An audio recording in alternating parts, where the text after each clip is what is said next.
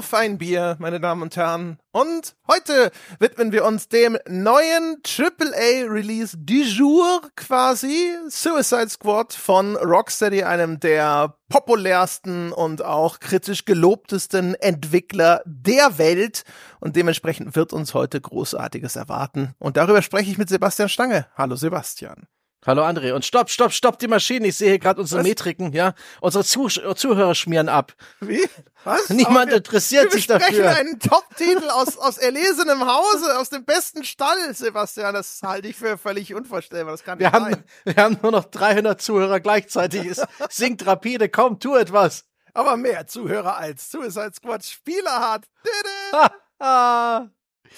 Ja. Ah. Also wir, wir, wir sind sehenden Auges hier so ein bisschen in den Propeller gelaufen. Äh, wir hatten schon vorher gehört, äh, Suicide Squad.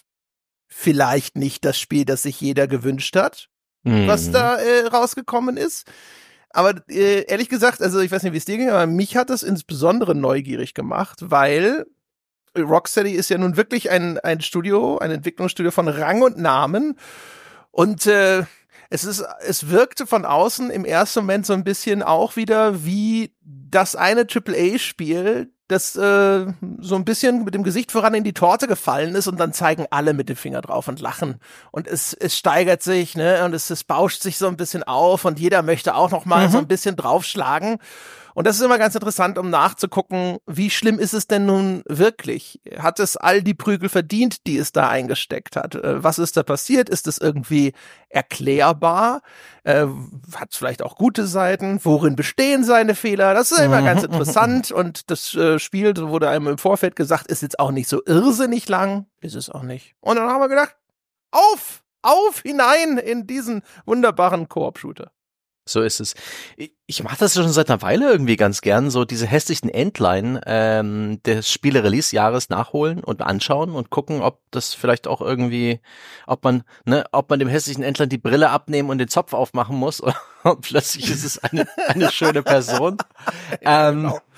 Einfach nur den, den hässlichen Strickpulli ausziehen ja, und durch Designer-Klamotten ersetzen. Das, äh, da hat das, ich so richtig, das, mein Erweckungserlebnis war damals Forspoken, das tatsächlich äh, nicht gut war, aber eben auch auf eine interessante Art und Weise schlecht. Das hat mich interessiert. Das hat auch durchaus äh, für mich einen Gewinn gebracht. Ähm, ich habe mehr zu schätzen gelernt, was gute Spiele ausmacht, äh, was die Spreu vom Weizen trennt.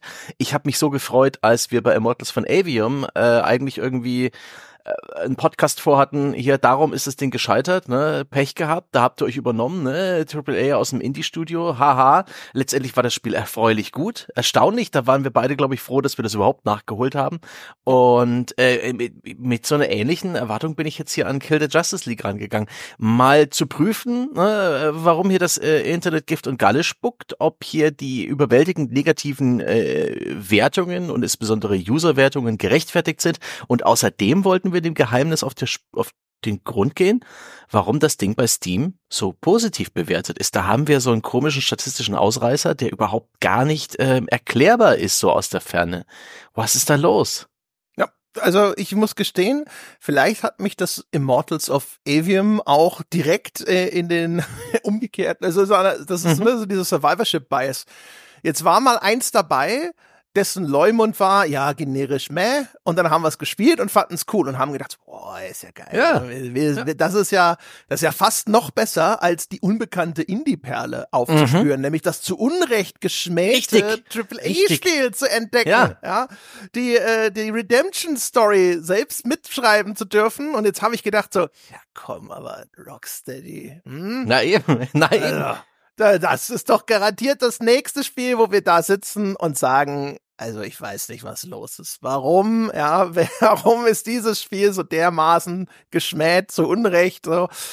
Kleiner Spoiler vorneweg so ging es nicht aus.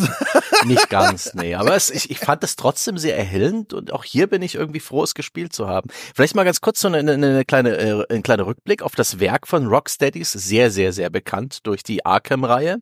Ähm, Arkham Knight, Arkham City und dazwischen auch noch irgendwas, Arkham Asylum. Das war jetzt in der völlig krummen Reihenfolge, aber die drei Batman-Spiele. Hast du die alle gespielt? Wie, wie findest du die? Äh, ich habe die alle gespielt. Das erste finde ich sehr gut. Äh, Arkham City mochte ich nicht so gerne und witzigerweise mochte ich dann Arkham Knight wieder, was oh, viele das mit dem. Batmobil, was viele doof fanden. Ja, das äh, muss ich gestehen. Das fand ich überraschend gut.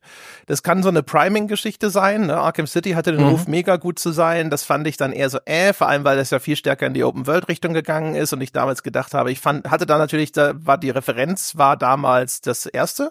Mhm. Also äh, äh, das Arkham Asylum. Arkham Asylum, ja. Ja, genau. Und das war halt viel reduzierter und das war ein Spiel, das war noch schön tight und noch nicht so glatt äh, gewalzt und dünn aufs Brot gestrichen. Und dann fand ich, das Arkham City war halt Open World typisch für mich dann zu ausufernd.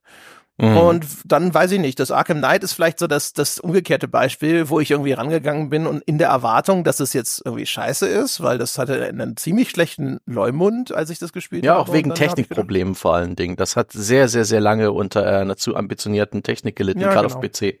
Das war ja auch die Zeit, als Warner Brothers alle seine PC-Portierungen in den Sand gesetzt hat. Mhm. Da war ja alles scheiße, was da rausgekommen ist, also in der, in der Zeit. Und ähm, das fand ich erfreulich gut. Ne? Eine unserer, einer meiner ersten und frühesten Wertschätzungen hier im Podcast. Ach, übrigens. da, ey, das Arkham hat es Knight. auch hier in den Podcast geschafft. Schön. Jupp, jupp. Da Ähm, gibt's eine ganz frühe Wertschätzung. Bevor wir weiterreden, muss ich nur ganz kurz sagen, wir, wir haben jetzt den Getränketeil übersprungen. Und das geht nicht, weil ich muss lobende Worte verlieren. Okay, ich trinke einen Kaffee. Sebastian. aha. Ich trinke nicht irgendeinen Kaffee. Ich trinke äh, Chibo, feine milde Kaffee. Und jetzt wirst du sagen, André, das ist nicht wahnsinnig spektakulär. Nee, es und ich würde sagen, ja, Sebastian, das stimmt, aber lass mich doch ausreden. Und dann sagst du, ich habe dich gar nicht unterbrochen. Du hast selbst eine fiktive Frage gestellt. Und ich sage, das stimmt. Aber jetzt rede ich weiter. Und zwar, es ist feine milde gemahlen. Es sind ganze Bohnen. Oh. Oh. Und ich hab's ja, ich hab's ja schon erzählt. Oh. Eigentlich hatte ich schon eine Kaffeemühle, nämlich meine Mutter hatte mir eine mal hier einfach geschenkt. Aber jetzt habe ich zwei Kaffeemühlen, denn der liebe Robert hat mir eine Kaffeemühle geschickt, einfach so und noch einen Kaffee dazu. Und den Kaffee, den er mir mitgeschickt hat, den habe ich jetzt noch nicht angebrochen, weil ich halt den existierenden Testkaffee aufbrauchen will. Und deswegen ist es nämlich Chibo für eine milde, weil das haben wir dann extra einmal als Bohne und einmal als pre-gemahlen gekauft, ja.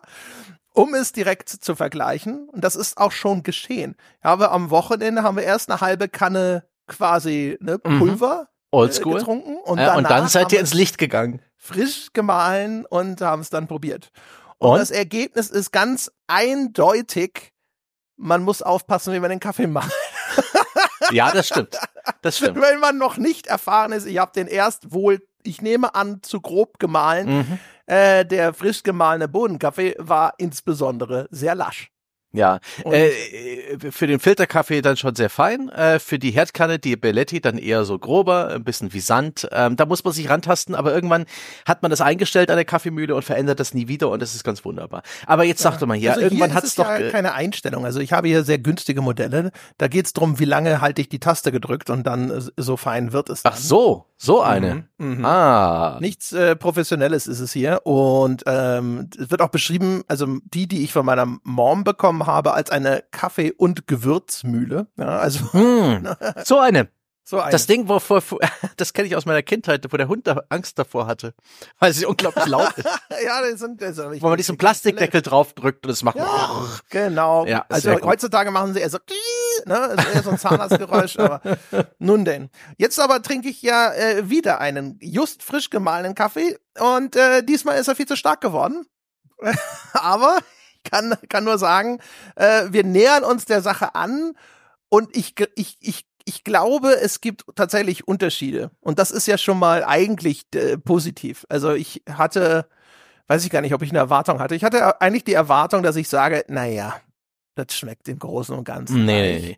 Allein die Tatsache, dass äh, die Kaffee, das Kaffeemahlen bereits so einen geilen Geruch erzeugt. Da kannst du, das ist Ja, das, das- das primet dich psychologisch so sehr, dass du eigentlich gar nicht groß ähm, anders kannst, als den Kaffee besser finden. Naja, weiß ich nicht. Also, aber auf jeden Fall.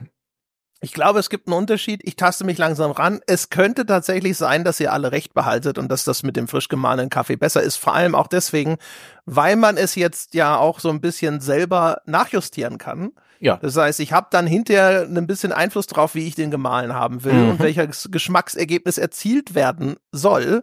Das geht natürlich nicht, wenn der schon gemahlen ist. Also von daher, ich, äh, Es ist naja. noch nicht äh, abschließendes Urteil, ja. da ist jetzt noch nicht das Siegelwachs getrocknet, also, aber ich glaube, es könnte sein, dass ihr recht hat. Vielleicht ist auch eine Mühle gut für dich, die keine Gewürzmühle ist, sondern wirklich eine, die irgendwo steht und wo so ein kleines Reservoir ist, wo halt so ein halbes, Pfund Kaffee reinpasst oder so und dann drückst du einfach einmal drauf und es hat so einen Timer und es macht genau die richtige Menge in dem richtigen Malgrad und dann schüttest du es in den Filter und fertig. Sowas habe ich. Ja, aber sowas braucht auch wieder Platz bestimmt. Das ist nicht so viel. Ich kann dir nach mal ein Foto machen von meiner wirklich rotzbilligen, über zehn Jahre alten äh, TCM-Maschine vom Chibo. Das, das Feinste. Ist, besser geht's Nun nicht.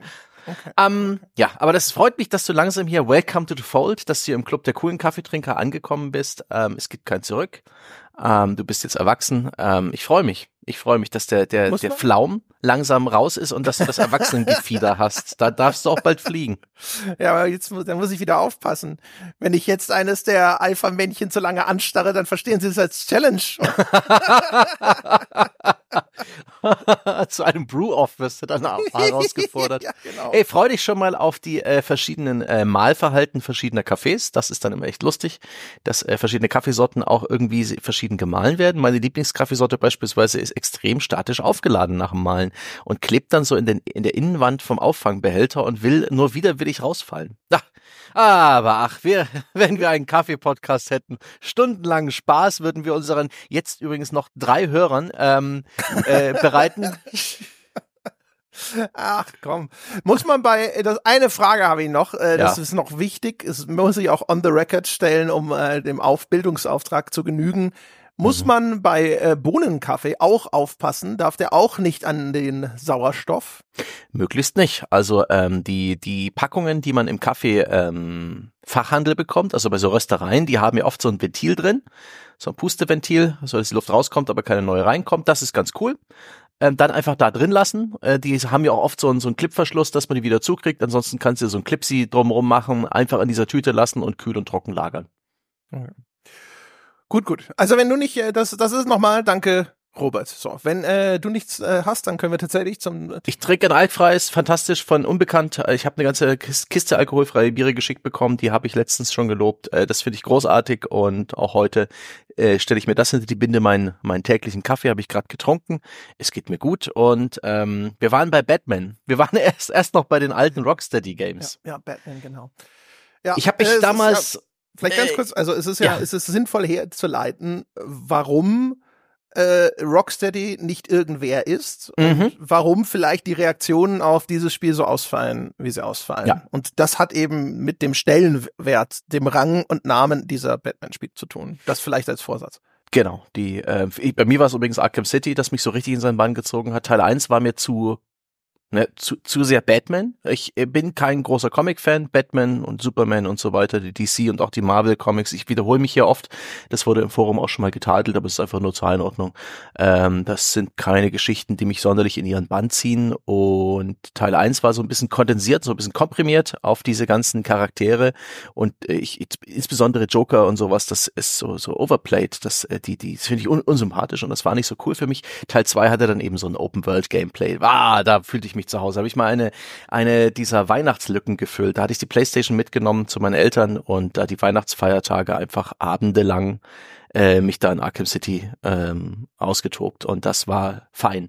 Das Gameplay der Batman-Spiele war nicht so ganz meins. Dieses äh, immer wieder ausweichen und dann so Combo äh, in die Höhe treiben, das war ein bisschen eigenwillig, aber das der ganze Rest, die Dichte der Spielwelt, die die Vielfalt der der Aktivitäten in dieser offenen Spielwelt, äh, die, technisch war das geil, das war gut inszeniert und viele Leute, glaube ich, liebten äh, Rocksteady dafür, dass sie halt wirklich so das perfekte Comic-Spiel gemacht haben. Die haben wirklich die, ne, you are the Batman. Ne? Die haben dir die Vision gegeben eines äh, maskierten Rächers, der die Bösewichte da auf der Straße vermöbelt, nicht umbringt, sondern ne, kampfunfähig macht, der in dem Schatten lauert, der mit seinem Batcape äh, ne, durch die Gegend schwebt, später auch in seinem Batmobil sitzt, die die Welt Gotham City, die auch so ein bisschen düster ist, äh, so dauerdunkel, haben sie sehr gut getroffen. Das ganze Feeling, die ganze Fantasy von Batman eigentlich in ihren Spielen getroffen. Ich bin nicht der größte Fan dieser Fantasy, aber ich kann anerkennen, dass sie das wirklich hervorragend gemacht haben.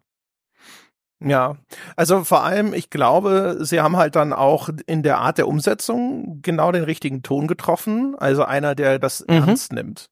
Ja. Und also erstens in der Art und Weise, wie das Ganze dargestellt ist, ne, also auch optisch. Ist nicht ganz so verspielter Kinder-Batman, wie halt mhm. insbesondere diese Joel Schumacher-Filme oder auch Tim Burtons Batman. Das ist ja alles eher so bisschen albern und überdreht ja. und sonst irgendwas. Und die Rocksteady Batman Sachen, die sind jetzt nicht ganz Christopher Nolan, weil sie dafür, die sind schon comichafter, mhm. aber die mhm. sind halt trotzdem etwas, was das, das Quellenmaterial irgendwo ernst ja. nimmt.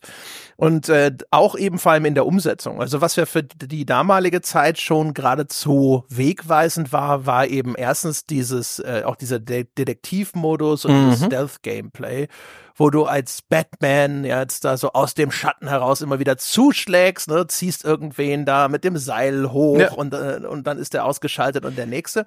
Also das war Stealth, der nicht genervt hat. Normalerweise machst du mit Stealth-Gameplay dein Actionspiel kaputt und ich will es nicht mehr spielen. Aber das war Stealth aus einer Position der Macht heraus. Genau. Wo du dann also die Armen, oh, wie gut, wie, wie, wie sie dann langsam panisch werden, wenn sie merken, dass ihre, ihre Kameraden weg sind. Unglaublich simple KI, die auch leicht äh, äh, zu exploiten war, aber das war ja gerade das Schöne. Und da hast du dann im Gebälk eines, äh, eines Gebäudes gelauert und einfach nur genüsslich einen nach dem anderen ausgeschaltet. Super. Super. Ja auch dadurch, dass es halt so ein, so ein, so ein sehr mächtiger Stealth war, konntest mhm. du da auch sehr stark nach vorne gehen. Das ist nicht mhm. so ganz dieses typische Stealth-System, wo du überall abwarten musst, weil du eigentlich underpowered bist und du bist irgendwie eher so das Beutetier, das mhm. Gegnern ausweichen muss. Und das war halt da nicht der Fall. Deswegen ist es auch ein Stealth-System, das selbst mir jetzt vergleichsweise wenig auf den Sack gegangen ist. Mhm. Und ähm, das, das fängt halt diese Batman-Fantasie auch super ein, ne? Das ja. äh, so der der Rächer in den Schatten und sonst irgendwas und das äh, das hat halt alles super funktioniert und dazu kam noch, dass die Spiele eigentlich technisch in, enorm fortschrittlich waren. Mhm. Also insbesondere Arkham Knight würde ich sagen, damals ein technischer Benchmark. Klar, am Anfang auch technisch jetzt defizitär in der Hinsicht, dass es auf PC einfach eine Scheißversion war, die lange gebraucht hat, bis sie vernünftig lief.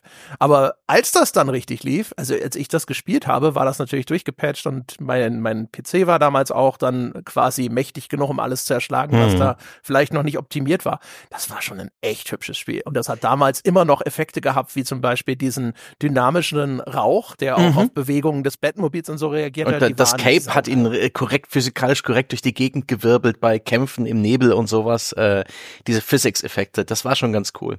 Aber auch der Teil 1, ne, Arkham Asylum mit den fantastischen äh, Acting eigentlich. Mark Hamill mit einem hervorragenden Joker. Äh, wirklich coole Cutscenes, äh, digitale Charaktere, die wirklich Wirkung hatten und Präsenz. Das war toll. Das war alles, äh, das war nicht äh, normal. Heutzutage ist es schon mit Performance Capture und so weiter, kann man das von einem Spiel erwarten. Aber damals war das wirklich fein. Also wirklich, äh, die, diese Spiele haben die Messlatte verdammt hochgelegt. Und dann, dann macht Rocksteady jahrelang nichts. Ja, da können wir auch noch mal ganz kurz hier äh, noch einen Zwischenschritt einlegen, weil die, die Historie des Spiels ist ja auch so ein bisschen einerseits interessant, andererseits auch noch nach wie vor ein bisschen geheimnisumwoben. Ne? Also man ist es wohl verbrieft, dass Warner eigentlich schon seit 2010 irgendwie auf der Suche ist nach jemandem, der ihnen ein Suicide Squad Spiel macht. Mhm. Erste Version kriegt wohl um 2012 grünes Licht, geht dann so 2013, 2014 in Produktion erstmal bei Warner Brothers Montreal. Das sind die, die dann später das, das, das Gotham Knights gemacht haben. Das mhm. wird dort 2016 gecancelt, sagt zumindest Jason Schreier war zu dem Zeitpunkt dort schon zwei Jahre in Entwicklung, wandert dann anscheinend zu Rocksteady. Die haben 2015 das Arkham Knight abgeliefert.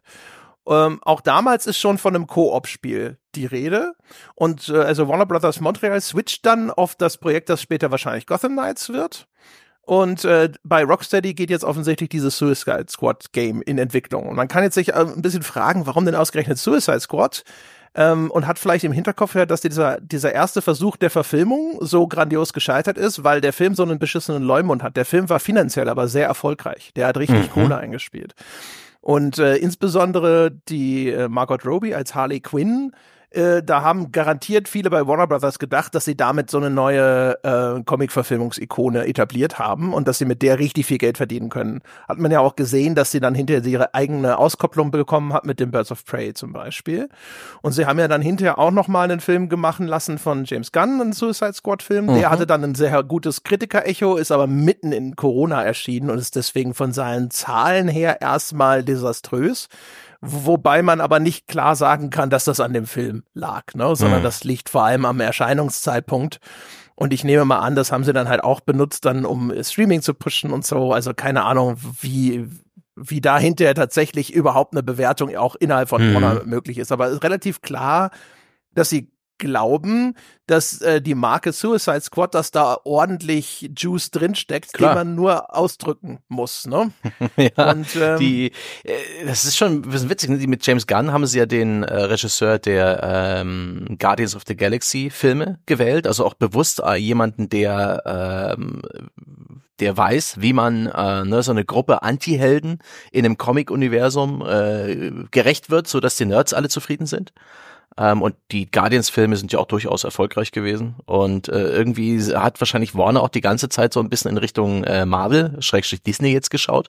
Disney hat sich ja die Marvel-Lizenz äh, gekauft. Ähm, wie die das mit den Filmen machen, ne? So ein mm, Cinematic Universe und so weiter und so fort ist ist es etwas, wo ich nicht so viel äh, Einblick habe, aber Suicide das ist Squad eine als separate Geschichte. ja ja ja Wie, ver- ist wie versucht wurde, dieses DC Cinematic Universe zu etablieren und wie sie da den Rücklichtern von Marvel gab es da Versuche? Haben sie es ernsthaft wirklich? Ja, natürlich. Die ganze, das Snyderverse, äh, Sebastian, da Ach ja? versucht mit äh, Zack Snyder so als quasi Vision Keeper so das Ja. eigene DC-Universe zu etablieren. Es gibt ja im Grunde genommen diese Folge, Abfolge von Man of Steel, Batman vs. Superman hin zu Justice League und dann das ganze Fiasko mit dem Justice League, der dann erst irgendwie dann bei Zack Snyder war, dann zu Joss Whedon gewandert ist, dann den Snyder Cut nochmal. da so. bin ich ganz erfreulich. Ich habe keine Ahnung davon. Habe ich nicht mitgekriegt. Es ist äh, die, die Versuche von, von Warner, Marvel nachzueifern, sind im Ergebnis, also im kritischen Ergebnis eigentlich desaströs. Finanziell häufig gar nicht mal so schlecht, weil auch einige von den, von den Filmen, die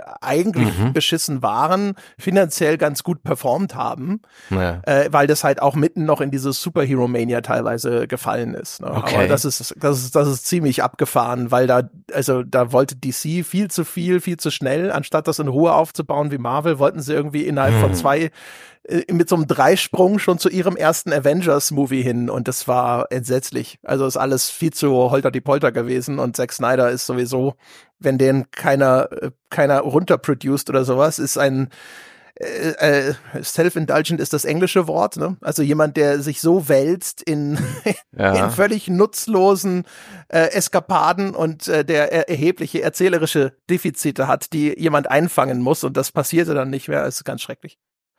Ja, also ich, dieses Motiv des äh, verzweifelten Nacheiferns, das bringt uns ja vielleicht auch irgendwie zum Suicide Squad Spiel, Kill the Justice League. Ja, da will ich noch ganz kurz sagen, es gibt aus 2020 gibt's den ersten Reveal-Trailer von äh, Mhm. Justice League. Und wenn wir dann hinterher die Frage stellen, so, äh, wie ist das wohl abgelaufen, ist hier vielleicht noch interessant gleich festzuhalten.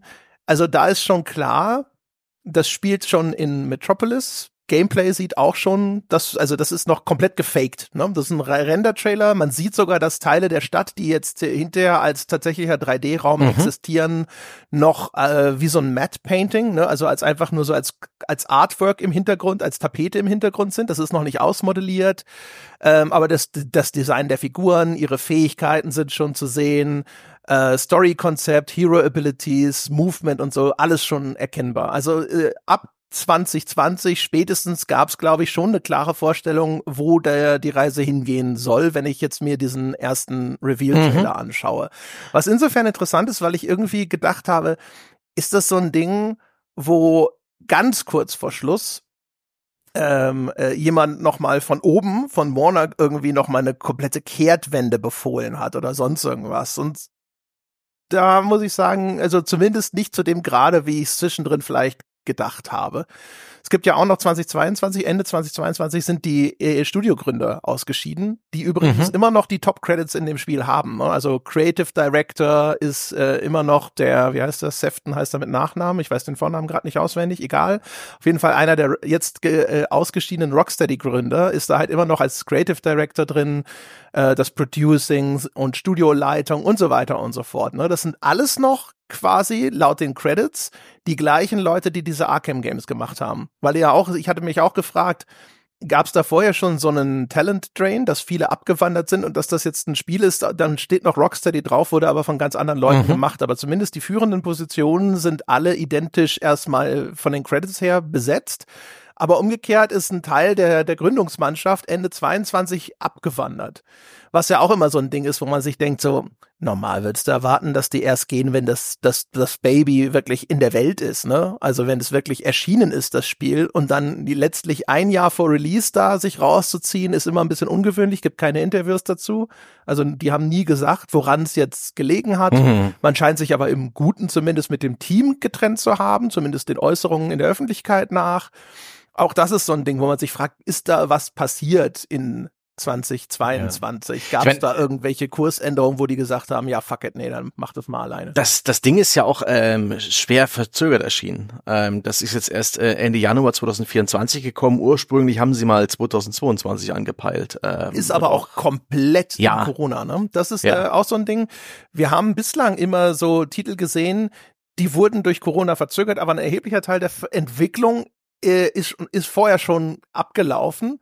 Und äh, das Suicide Squad Kill the Justice League ist ja wirklich dann offensichtlich ganz komplett durch Corona durchgewandert. Ne? Mhm. Also wenn wir davon ausgehen, dass das 2020, äh, da wo dieser erste Reveal-Trailer erschienen ist, da haben sie noch so viel gefaked, dass man davon ausgehen kann, da ist noch nicht viel zusammenhängendes Spiel da gewesen. Da ist aber schon viel Arbeit reingeflossen. Die Charaktermodelle, die, genau. ähm, die, die, die Actor, also die Schauspieler, die die Charaktere vertonen, die ihnen auch das Gesicht leihen, wahrscheinlich Performance Capture, die, die ganze Vision des Spiels steht. Also ähm, Richtig. die, die ähm, wirklich die, das Szenario, die Stadt, die Geg das Gegnerdesign, äh, grundlegende Gameplay-Mechaniken sind jetzt vielleicht noch nicht in einem vorzeigbaren äh, Zustand äh, in, in, in-game fertig, aber äh, die Vision ist da. Also da, da war sicherlich schon ein, zwei Jahre Arbeit reingesteckt. Also die, die Pre-Production erkennbar komplett durch. Ja sicherlich auch schon in der, in der Vollproduktion mhm. drin, aber noch nicht so weit. Ist ja auch bei Open World häufig das Problem, dass die Spiele sehr lange brauchen, bis du so, so ein richtig zusammenhängendes Gameplay hast. Ne? Mhm. Aber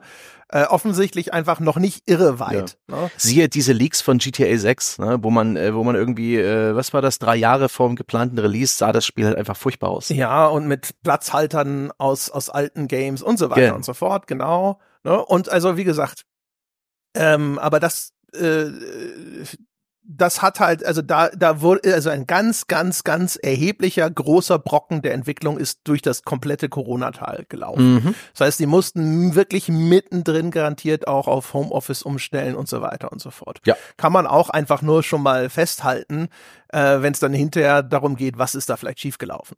Es gab ja auch dann eine sehr negative Reaktion auf ihren Gameplay-Trailer dann im 2023 dürfte mhm. es gewesen sein, als dann wirklich das Gameplay vorgeführt wurde. Das war im Rahmen von so einer Sony-Show, glaube ich. Äh, so ganz ausführlich, wo dann auch noch irgendwie ein Großteil dieser Spiele, Vorschau-Show ähm, auf Gameplay von Kill the Justice League ähm, verwendet wurde, wo das Spiel sich dann auch wirklich entpuppt hat als ein Service-Game, ähm, wo ähm, diese sehr äh, unterschiedlichen äh, Anti-Helden gezeigt wurden, die dann aber sehr generisches, gleichförmiges Baller-Gameplay ähm, durchführten und was auch für Irritationen gesorgt hat und das äh, Echo darauf war derart negativ, dass sie auch dann sich nochmal für eine weitere Verschiebung äh, entschieden haben, äh, wo ich jetzt aber auch nicht sehe, was das gebracht hat. Also sie haben nicht sie konnten nicht und sie haben auch nicht das Gameplay grundlegend verändert, aber man, ich habe den Eindruck, da ist steckt schon durchaus ein bisschen Feinschliff drin und es ist wirklich wie ein hastig zu Ende entwickeltes Spiel, wo irgendwie jemand gesagt hat, okay, jetzt fuck it raus, das ist kein, das ist kein, äh, na, Skull and Bones. Ja, wo jetzt irgendwie überall die Platzhalter und die Kompromisse und die halbfertigen Ideen noch irgendwie in Ansätzen drin sind. Ja es ist irgendwie, du bist da nicht ganz meiner Meinung, aber wir, wir kommen vielleicht doch jetzt einfach mal zum Corpus Delicti, zum, zum, äh, zum Gegenstand der Betrachtung. Suicide Squads Kill the Justice League, ein merkwürdiges Ding. Ähm, erschienen für Xbox Series X, PlayStation 5 und PC Ende Januar. Ähm, 70 Euro für PC, 80 Euro für die Konsole. Man kann aber auch 100 ausgeben, wenn man lustig ist. Ich sehe keinen Grund, warum man das tun sollte. Und am Anfang auch geplagt mit ein bisschen äh, technischen Problemen, wie mhm. sich das mhm. gehört für so Service-Spiele. Da gab's ja ne, den Early Access für die Käufer der, der teuren Version. Und dann mussten sie die Server abschalten, weil es ein Problem gab. Und der ganze Bonus, den du hattest als, als privilegierter äh, Fatcat-Käufer, der ist dahin gesegelt, während die Server offline waren. Da war es nämlich so, da hast du das Spiel gestartet und das Spiel hat gesagt, herzlichen Glückwunsch, du hast das Spiel geschafft. Hier, hier ist der Endgame-Content. Ohne dass die Leute äh, das Spiel spielten. Und das war doof und das haben sie dann doch noch ein bisschen äh, geändert. Und natürlich ist es ja auch ein Online-Only-Spiel, weil äh, ne, mit der Service-Natur kann man auch als Singleplayer-Spieler, muss man da auf die Server warten, dass die funktionieren. Das war ein ganz schönes Kuddelmuddel und damit ist es auch sehr negativ gestartet, so vom, vom, vom User und vom, vom Presseecho und von der Newslage ringsherum. Es gab die, die übliche Reaktion darauf, nämlich mhm. sie haben um diese Leute zu entschädigen, die ja jetzt für etwas bezahlt haben, was ihnen nicht im vollen Umfang mhm. geliefert wurde, haben sie sie mit Ingame-Währung entschädigt. Mhm. Ne? Und das kennen wir, das kennen wir von Bethesda, die den Leuten damals irgendwelche Atomic Points oder was auch immer gegeben haben für den ganzen Shit und so weiter und so fort. Bei Fallout 76, ja. Ja, wir wissen, das ist nicht das, was die Leute wollen. Nee. so, weißt du, so nach hier, hier hast du Spielgeld ja, als Entschädigung für das echte Geld, das wir dir nicht zurückgeben werden. Ja. Und auch die Tatsache, dass da zum Beispiel bei dem, bei dem, bei der teuren Version waren besondere Kostüme dabei, wo sich dann rausgestellt hat, das ist jetzt nur die Basisversion dieses Kostüms. Da gehören aber noch viele sozusagen, ne, so anpassbare Extras dazu, so Kostümdetails und Farbvarianten, die alle nicht enthalten sind. Da müsste man dann doch noch die 30 Euro im Store ausgeben dafür und ja. solche Geschichten. Das hat alles so ein bisschen schlechtes Geschmäckle gehabt und äh, ah, da gab's auch, äh, da war es dann schon leicht und, und spaßig, ein bisschen auf das Spiel einzutreten. Ähm, es wurden auch ein paar Tage nach Release des Spiels ähm, die besten Listen alle wieder auf Null gesetzt, weil die Entwickler bemerkt haben, oh, ähm, Feuerschaden ist ein bisschen imbar, äh, das eskaliert, das äh, praktisch unendlicher Schaden, das ist schlecht, das müssen wir noch rauspatchen. Mist, Mist, Mist, Mist. ja, genau. Ja, also nicht, nicht der allerbeste Start. Nee. Und dann, wir können ja dann, also da können wir ja mal die, die Ausgangslage noch fertig skizzieren. Mhm. Dann kam auch noch ein extrem schlechtes Spielerecho aus, sagen wir mal, Comic-Fankreisen hinzu. Mhm. Ähm, das liegt daran, dass das Spiel, sagen wir mal so, die, die, die Lore vielleicht nicht so ernst nimmt, wie sich das der Comicbook-Fan wünscht. Ne? Also ich muss gestehen, häufig ist ja meine Meinung dazu immer so ein bisschen so, nee. weißt du, ich möchte das immer in Babysprache vortragen, ja. solche Beschwerden. Der Mann hat seine Fantasiegeschichte mit der falschen Fantasie erfunden, die sich nicht mit meinen ja, Erwartungen genau. deckt. Genau. Kurzfassung. ne? Aber also Langfassung muss man sagen, also rein das, die Beschwerde ist ja hier. Es geht darum, dass diese Suicide Squad, es ist also so eine Gruppe von eigentlich äh, C-List äh, Bösewichtern, ne?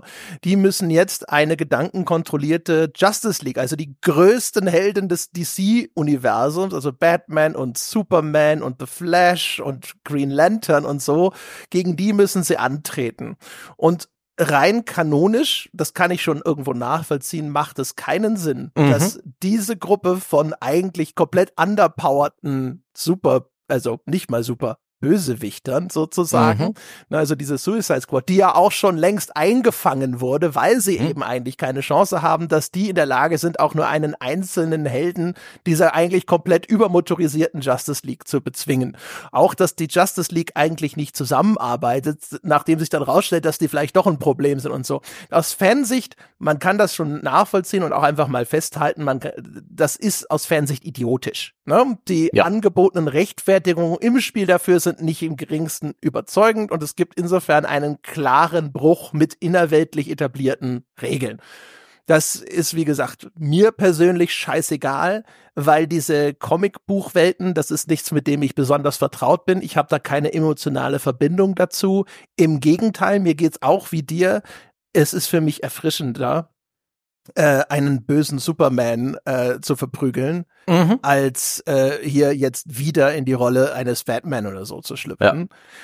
Bei dem Batman gibt's noch zusätzlich äh, das Pro Problem, ne, ja, ja. Ähm, dass äh, der Sprecher von Batman ist Kevin Conroy, der ist überraschend gestorben und das führt dazu, dass dies eine seiner letzten Rollen überhaupt und seine letzte Rolle als Batman ist und dann Rocksteady auch noch gesagt hat, kanonisch sei das das gleiche Universum wie das Arkham-Universum. Das ist also der Batman, den wir in diesen früheren Hitspielen selber gespielt haben, eine Figur und ein Sprecher, den die alle sehr lieb gewonnen haben und der jetzt hier in diesem Spiel einen Bösewicht äh, gibt, der, das werden wir vielleicht später auch nochmal detaillierter, aber der hier jetzt natürlich jetzt auch als ein, eine Art Bossgegner auftaucht mhm. und besiegt wird ich bin jetzt noch mal zurückhaltend, weil de, ja. das, die Details sind Spoiler, aber dazu kommen wir dann hinterher noch mal mit einer entsprechenden Warnung davor.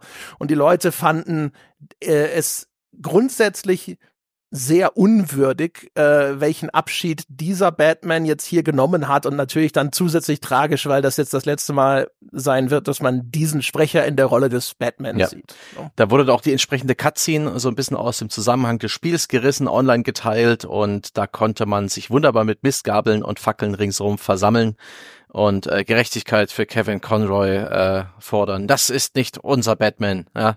Das ist, das hat er nicht verdient. Das ja. ist, äh, ja, also, ach. Und das sind, das habe ich eben auch aus der Ferne alles mitbekommen und mir gedacht, Mensch, nee, nee, nee, nee, nee, nee, dem, dem, dem, vertraue ich, dem, dem misstraue ich äh, so ein bisschen. Das, da will ich jetzt eine eigene Meinung bilden und habe mir dann erquengelt, dass mir The Pod äh, 80 Euro PSN-Guthaben ähm, in, in Form von Kurz zukommen lässt, habe das auf meiner Playstation installiert und habe sehr äh, ohne große Erwartungen jetzt, was es jetzt eigentlich ist und wie sich das spielt, das Spiel gestartet, ähm, musste dreimal beim allerersten Mal die Verbindung neu aufbauen, bevor es geklappt hat äh, und ich mich mit dem mit den Servern verbinden konnte oder ins Spiel startete.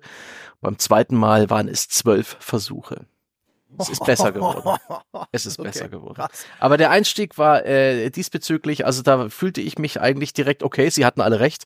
Was ist das denn für ein Mist? Aber relativ schnell zu Beginn, okay, dann kam auch noch der eigentliche Einstieg ins Spiel, nämlich mhm. äh, die Tutorialisierung von vier Charakteren, die mir nicht erklärt werden. Also das sind vier Menschen, Harley Quinn, äh, King Shark, ähm, Deadshot und Boomerang ich habe keine Ahnung, wer das alles ist. Okay, Harley Quinn kennt man noch ein bisschen aus den alten Batman-Spielen, aber wirklich, ich, ich weiß nicht, was das für Leute sind. Ich weiß nicht, wo sie herkommen. Ich weiß nicht, was sie zu Bösewichten macht. Ich kenne ihre Origin-Story nicht.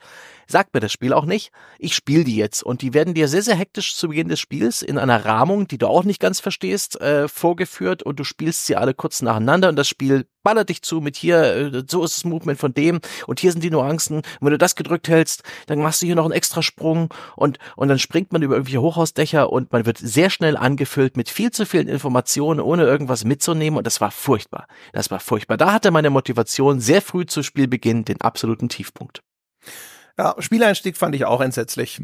Der bemüht sich so ein bisschen, weil einer der ersten Spielabschnitte ist, ist so ein Batman-Museum und dort sind dann auch Exponate von vielen der Gegner von Batman und da mhm. kannst du dann halt auch so ein bisschen Hintergrundinfos unter anderem auch zu einem, zumindest einem Teil von deinen Figuren entdecken. Mhm. Also Harley Quinn ist da zum Beispiel auch. Aber das ist alles ungenügend. Und das, das eines der Kernprobleme im Spiel ist, dass das Spiel eigentlich, glaube ich, dich motivieren möchte, dass du alle vier Charaktere durchprobierst. Ja. Es gibt Mechaniken, die sind extra dafür designt. Zum Beispiel, dass in jeder Mission gibt es einen, der ist halt besonders heiß auf diese Mission. Und wenn du diese Figur spielst, kriegst du einen XP-Bonus, ne? also mhm. Erfahrungspunkte. Mhm. Und ähm, dadurch habe ich dann auch anfangs diese Figuren ständig durchgewechselt. Und das macht den ohnehin nicht gut gemachten Spieleinstieg noch beschissener, mhm. weil eine, einer der Kern Designkniffe in diesem Spiel ist, dass die Fortbewegungsmechanik dieser Figuren sich kategorisch unterscheidet. Nicht so sehr das Kämpfen, weil eigentlich ballert man mit den allen und das ist auch relativ gleich. Aber mhm. die Art, wie die sich fortbewegen, ist komplett verschieden. Also King Shark schwimmt quasi durch die Lüfte, Harley Quinn schwingt sich an einem Seil durch die Lüfte, Deadshot hat ein Jetpack mit begrenztem mhm. Benzin sozusagen oder mit einem begrenzten Nachbrenner, wo er dann immer für eine bestimmte Sekundenanzahl durch die Luft fliegen kann und Captain Boomerang, der beamt sich durch das Werfen seines Bumerangs voran. Ja. Und alleine diese Bewegungsmuster tatsächlich so zu lernen, dass du mit den Figuren hinterher wirklich einen vernünftigen Spielfluss erzielst, ist nicht leicht. Ist nicht und trivial, nee. Das macht halt den Spielfluss, wenn du ständig wechselst und dich ständig wieder auf ein neues Movement-Set einstellen musst, für das bloße Manövrieren durch die Stadt. Das, das verlangsamt die, also der, der Zeit, hm, andersrum. Es, der Zeitpunkt, an dem du äh, da sitzt und denkst, oh, jetzt habe ich das Spiel verinnerlicht und jetzt geht's flüssig von der Hand, rückt immer weiter in die Ferne, weil du ja. ständig zwischen diesen Figuren durchwechselst. Es wurde besser, als ich mich äh, einfach entschieden habe, fuck it, ich spiele jetzt immer nur noch mit dem Hai. Für mich war e-, exakt dasselbe, ähm, weil diese Fortbewegungsmethoden sind so grundverschieden ähm, und haben alle noch Nuancen, die man auch beherrschen sollte, um das meiste rauszuholen. So ein bisschen, so ein bisschen Skill-Level ja, da, da sind so ein paar Timing-Sachen dabei, da sind so ein paar äh, sekundäre Fortbewegungsmöglichkeiten dabei. Da gibt's ein paar Moves, die kannst du nur im Zusammenhang mit anderen Moves machen. Ne? Wenn du dich mit dem Grappling-Hook von Harley Quinn an eine Hauskante ziehst, kannst du dann noch irgendwie in den richtigen Moment X drücken und einen Overshoot machen.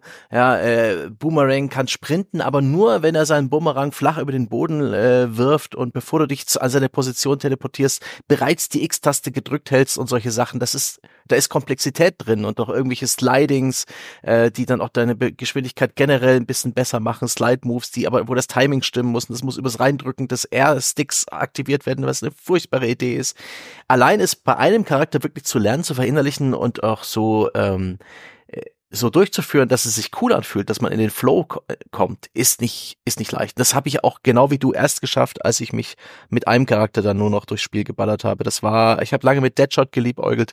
Es ist dann aber Boomerang geworden, weil ich dann das Charakterdesign einfach sehr mag und das ist etwas, womit mich das Spiel schon wieder abgeholt hat. Aber da, dazu mhm. kommen wir vielleicht später. Ähm, ja, genau. Lass uns noch mal kurz bei dem Movement ja. bleiben einfach. Ja.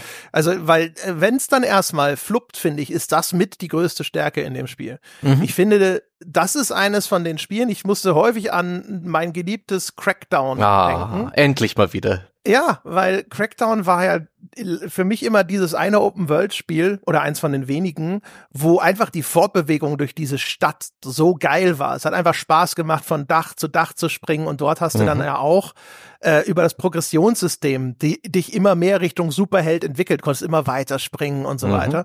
Und das war geil. Und ähm, gerade wie man den King Shark spielt, ähm, das der ist dann halt, viel, ja. der springt genauso viel. Ja. Dann, also du, du kannst einen Sprung auch von ihm aufladen, schon während du rennst, und dann springt er erst ganz weit und dann kannst du in der Luft quasi so Schwimmbewegungen machen und dann saust er da immer noch mal nach vorne. Und ähm, das Spiel ist auch grundlegend so angelegt, dass es sehr starke Vertikalität hat. Ja, die, du kannst die, die jeder Gebäudefassade hochrennen, so wie man das auch aus, wie heißen die Insomniac-Spiele, die du magst? Second Spider-Man. Nee, die auch bei Infamous, ja, das ging. Infamous, ja, genau, da ging das ja auch so. Aber Infamous war eher so ein Assassin's Creed auf Drogen-Klettersystem. Ähm, wirklich die Fassaden hoch und runter sprinten, das wäre eher Prototype oder ähm, die, die Spider-Man-Spiele. Aber super, mhm. also praktisch ein Hochhaus ist für dich praktisch eine Spritstrecke, die kannst du ähm, im Sauseschritt nach oben rennen mit jedem Charakter. Und die Spielwelt müssen wir jetzt hier auch mal wirklich erwähnen, die hat mich wirklich überrascht. Ja. Am Anfang war ich. Bin noch nicht, bin noch, nee, aber als Spielplatz, als Spielplatz fürs Movement, die ist, äh, die ist nicht so groß, ähm, da war ich am Anfang ernüchtert, aber sie ist sehr vertikal, hat auch verschiedene Etagen teilweise. Also wirklich, da gibt's Highways, die irgendwie durch Stadtviertel führen. Da ist unten drunter noch ein Einkaufszentrum. Da hat's ganz viele so ähm, äh, eine Architektur, die die die ganz viele Etagen hat und die auch ein bisschen überbordend gestaltet ist. Und das ist wie äh, wie, wie, so eine Lego-Geschichte, ne? wie es ein Kind bauen würde. Überhaupt nicht, hat nichts mit einer so einer realistischen Stadt zu tun, sondern ist eher so eine Art vertikaler Abenteuerspielplatz. Und egal wo, du hast überall ähm, ja praktisch praktisch Möglichkeiten, Deckung zu nehmen, ne, an Häusern entlang oder von, von irgendwas, ne, irgendwelche Gegner von oben äh, ins Visier zu nehmen. Du kannst auch sehr viel mit äh, in der Luft praktisch kurz stehen bleiben und und äh, ne, zielen und auf Gegner ballern und so weiter. Das ist schon schon abgefahren. Ähm, das war äh, frisch, das war neu. Das ist nicht das, äh, das Open World Action Baller Gameplay, wie man es in anderen Spielen bekommt.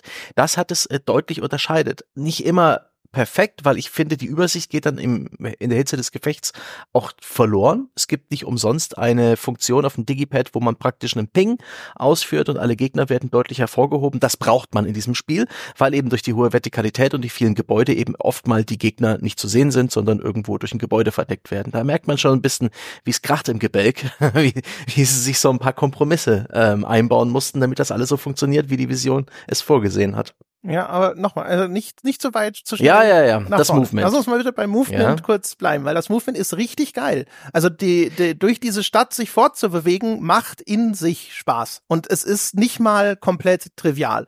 Es nee. gibt da leider auch ein paar Fehler, wenn es, also erstens die, die ganze Controller-Belegung, wenn man es auf Konsole spielt, ist viel zu überladen. Damit mhm. ich mit meinem High diesen quasi Dash-Move nach vorne machen kann, muss ich die, ich glaube, RB gedrückt halten und Art. Weißt du, also so eine, ein, so ein Ding, wo man denkt, wie kann es sein, dass so ein basaler Basic-Move eine Doppelbelegung quasi ne, erfordert, dass ich dann also zwei Tasten drücken muss. Das ist schon mal unbefriedigend. Und dann eigentlich sollte dieses Movement-System so sein, dass verschiedene einzelne Mechaniken fließend ineinander übergehen, nämlich ich springe, also ich lade den, den großen Sprung von meinem High auf. Ich springe weit nach vorne rein. Dann mache ich zweimal diesen oder dreimal kann ich glaube ich sogar diesen Dash-Move nach vorne, lande auf einem anderen Dach und gehe direkt in diesen Slide über. Und das Problem ist, dass das nicht gut austariert ist, erstens. Und zweitens, äh, durch diese Doppelbelegung dauert es sehr lange, bis man das wirklich gut verinnerlicht hm. hat. Und drittens hast du dann halt äh, auch noch das Problem, dass die Art, also die, die Wahl der Tasten ist halt schlecht. Ne? Du hast schon gesagt, man muss für den Slide den, ich glaube, es ist der linke Stick, den, den oh. man auch zum Movement benutzt, reindrücken. Ähm, ja. Und das heißt also, das alles zusammen macht das Movement schlechter, als es sein sollte, obwohl es grundlegend schon geil ist. Das heißt also, ich, wenn ich, wenn ich direkt aus diesem Sprung in den Slide gehen will, da müsste eigentlich das Zeitfenster viel großzügiger sein, damit mir dieser Gameflow nicht unterbrochen mhm. wird. Ist es aber nicht. Und dann liegt es auch noch auf einer Taste, die beschissen zu bedienen ist, nämlich den Stick reindrücken. Das führt dazu, dass du ständig eben, du willst es machen und wenn es dir gelingt, fühlt sich's geil an, aber es klappt häufig nicht und ist unbefriedigend. Ich, mein Problem mit dem Movement war, bis auf die Tatsache, dass es wirklich so grundverschieden sich steuert für die äh, verschiedenen Charaktere. Äh, Gerade Harley Quinn mit ihrem, die hat eine Bettdrohne, die fliegt äh, immer durch die Gegend. Warum sie die hat, ist eigentlich völlig egal. Und äh, kann daran ihren, äh, ihren Wurfhaken äh, äh, ranschießen und schwingt sich dann nach vorne. So ein bisschen wie Spider-Man. Einmal und danach bleibt sie daran hängen. Und wenn man lange sie nicht gespielt hat und dann auf sie wechselt, muss man daran denken, dass man mit X, mit dem Sprung sozusagen, sich von dieser Leine lösen muss. Und ich bin so oft einfach nur irgendwo in der Gegend gebaumelt und es ging nicht voran, weil ich vergessen habe loszulassen sozusagen. Ja. Das war furchtbar. Also und diese die Timings Nuancen, auch ja. hier wieder. Du musst halt, es gibt da so einen Sweet Spot, wo du dich entkoppeln musst, wo du ja. quasi loslassen musst im Schwung, um dann halt so richtig geil nach vorne zu kommen. Zum Beispiel, wenn das dein Ziel ist, jetzt möglichst schnell nach vorne zu kommen. Und äh, diese Timings, die musst du halt so verinnerlicht haben, dass ja. erst eine richtig befriedigende Fortbewegung mit Harley Quinn möglich ist. Ja. Und es ist, wie gesagt, ist einerseits ist es geil, weil wir haben auch bei Death Stranding drüber gesprochen, dass es cool ist, wenn der, der, der Prozess der Fortbewegung auf einmal im Gameplay wirksam verankert wird mhm. und nicht einfach nur, ja, drück halt den Stick, weißt du, also nicht stumpf, sondern du musst, da gehört ja. Skill dazu, da gehört Timing dazu, ein Gefühl dafür und wenn du es dann erstmal quasi gemeistert hast, fühlt es sich dann auch cool an. Das ist grundlegend geil. Und das Problem entsteht hier dann eben dadurch, dass diese Timings nicht großzügig genug gelöst sind, dass Buttonbelegungen blöd gewählt sind und dass du hier das Problem hast, dass du dann ständig anfangs zwischen den Charakteren hin und ja. her wechselst, vom Spiel motiviert und dann aber nicht in diesen äh, Zustand von ich kann das jetzt kommst. Die mein Problem mit der Fortbewegung ist eben auch eines, dass es so limitiert ist. Sie wollen offensichtlich nicht, dass einer der Charaktere oder dass du generell zu weit äh, und zu schnell dich bewegst. Dass äh, alle die Movements, die, die wir da haben, Jetpack, irgendwie ein Teleportationsbumerang, die Riesensprünge von äh, King Shark oder eben die, die, die Grappling-Hook-Geschichte von, äh, von Harley Quinn, die enden alle irgendwann. Und ich hatte sehr oft den Fall, dass ich irgendwie ein Missionsziel habe auf der anderen Seite der Karte und die Karte, ne, die hat sehr viel Vertikalität und da ist eigentlich freier Luftraum zwischen A und B, zwischen mir und dem. Und das Spiel will nicht, dass ich da auf die Schnelle hindüse, wie so eine Art Superman. Das gibt mir so einen befriedigenden Geschwindigkeitsboost, egal mit welcher, mit welchem Charakter aber irgendwann endet der zwangsläufig und du kannst immer noch so ein bisschen rausholen. Ne? Also du hast so ein bisschen Coyote-Time, in Anführungszeichen, kannst doch irgendwie so ein paar Meter rausholen, aber irgendwann geht's eigentlich vertikal nach unten. Das äh, nach oben klettern an Häusern, das geht auch schnell. Das ist auch nicht limitiert vom Spiel. Das kannst du machen, solange du willst. Aber einfach in, in der horizontalen dich schnell bewegen ist limitiert. Die wollen nicht, dass du äh, von A nach B kommst, äh, super schnell ohne Probleme. Die wollen, dass du immer wieder zwischendurch am Boden bist, auf Dächern ja, landest, dir da sozusagen so einen hopsenden Weg suchst. Das hat mich genau. Also, aber da würde ich sagen, disagree, äh, weil ich finde, was sie wollen, ist nämlich, dass du die Map liest und dann Ja. auch, dass es Teil des Gameplays ist, so genauso wie du bei Death Stranding, ne, die, die optimale Route suchen musstest, um voranzukommen. Und auch hier sollst du auf diese Karte schauen, Ja. okay, jetzt zu dem Dach, das schaffe Ja. ich. Und dann zu dem Dach, dann zu dem Dach, dann zu dem Dach. So, sobald deine Füße den Boden berühren, sind alle Cooldowns wieder ähm, gelöscht und du kannst wieder deine Movement-Skills nutzen. Und das war für mich so ein bisschen ein. Ich kann voll verstehen, warum sie es getan haben. Ich stimme auch deiner, ähm, deiner Bewertung zu. Das ist äh, Game Design. Das äh, sorgt dafür, dass du halt äh, darüber nachdenken musst. Die Spielwelt ist dafür gebaut. Als so eine Art, wie, wie, ne, wie so am Spielplatz. Die, die Steine, die so in einem flachen, äh, so einem knöcheltiefen Wasser sind, wo man dann von Stein zu Stein hopst. Und das fühlt sich, das fühlt sich irgendwie gut an. Genauso sind es die Hausdächer und die vielen, vielen, vielen vertikalen Strukturen in diesem Spiel, äh, wo man sich von A nach B hangelt. Die sind auch bestimmt mit sehr bewussten Abständen äh, hinplatziert worden. Ich bin mir auch relativ sicher, die horizontale Bewegungsdistanz, äh, die so ein Charakter äh, innewohnt, ja, die ist bei allen noch ungefähr gleich ge gebalanced, dass sie letztendlich auch alle irgendwie die dieselben Dächer und Abstände nutzen können. Naja. Mhm. Also ich denke schon, ich, mir ging es auch ab und zu so, also gerade wenn du von einer sehr hohen Struktur startest und Mhm. du willst irgendwie hoch oben bleiben, weil danach hast du auch eine bessere Übersicht über die Stadt und dann gehen dir aber irgendwann die hohen Gebäude aus und dann musst du auf einmal so 20 Stockwerke tiefer weitermachen. Das kann unbefriedigend sein, weil du dir denkst, ich wollte aber nicht so bodennah. Ich wollte quasi mit schöner Übersicht über die Ja. Stadt weitermachen und das ging jetzt nicht. Ne? Und dann, da kann man jetzt drüber reden. Ist dann jetzt hätte man im Design der Stadt da einfach die, den, den Weg äh, auf den hohen Ebenen noch ein bisschen ausbauen müssen. Sollte es mehr hohe Gebäude geben und so weiter und so fort.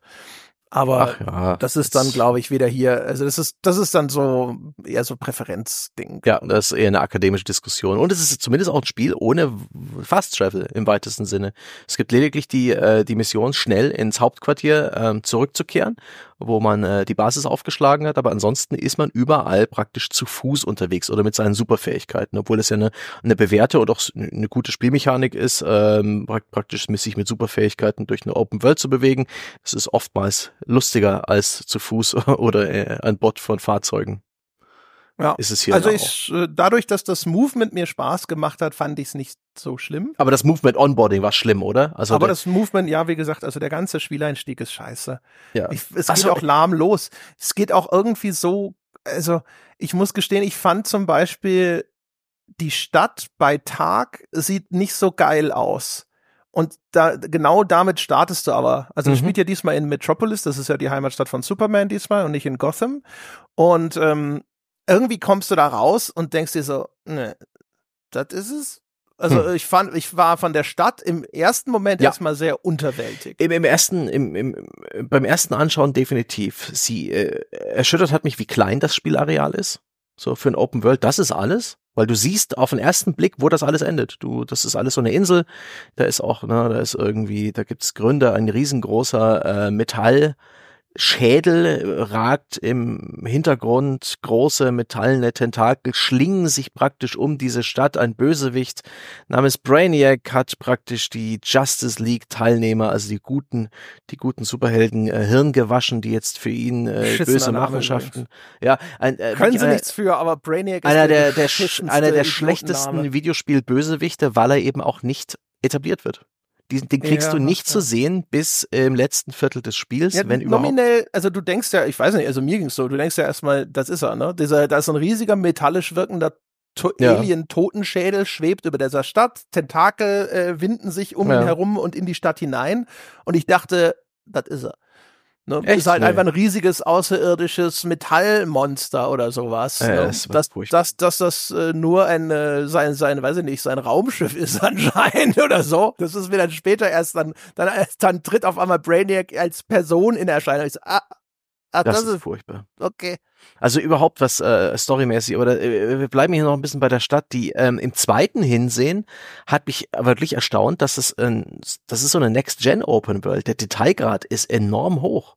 Wenn man mal so ein bisschen innehält und sich anschaut, wie, äh, wie, wie abwechslungsreich die einzelnen Distrikte da sind und die verschiedenen Plätze, wie sehr auf Comic das getrimmt ist. Das gibt mir jetzt persönlich nicht so viel, aber du hast, ähm, du hast so, so Superhelden-Plazas, du hast große verchromte oder vergoldete Statuen der Superhelden, du hast die Zentrale der Justice League, du hast Lex Luthers ähm, äh, Business Tower, du hast das Büro des Daily Planet, was man sich auch noch von innen anschaut und überall wirklich schöne Details. Ähm, die Werbeplakate sind toll gemacht, äh, mit einem schönen Stil und mit mit einer hohen Auflösung, der Detailgrad generell, was so diesen, diesen Klatter angeht, also diese Deko-Objekte wie Tische, Stühle, Büsche und so weiter, das ist, ist echt, es ist nett, das ist überraschend gut und, und auch einzigartig. Du hast hier nicht das, das Gefühl, dass hier sowas, ähm, ne, hier The Day Before mäßig aus dem Unity Store oder aus dem Unreal Store zusammengeklickt und gekauft wurde. Da steckt wirklich Arbeit drin. Ja, das ist eine einzigartige Spielwelt.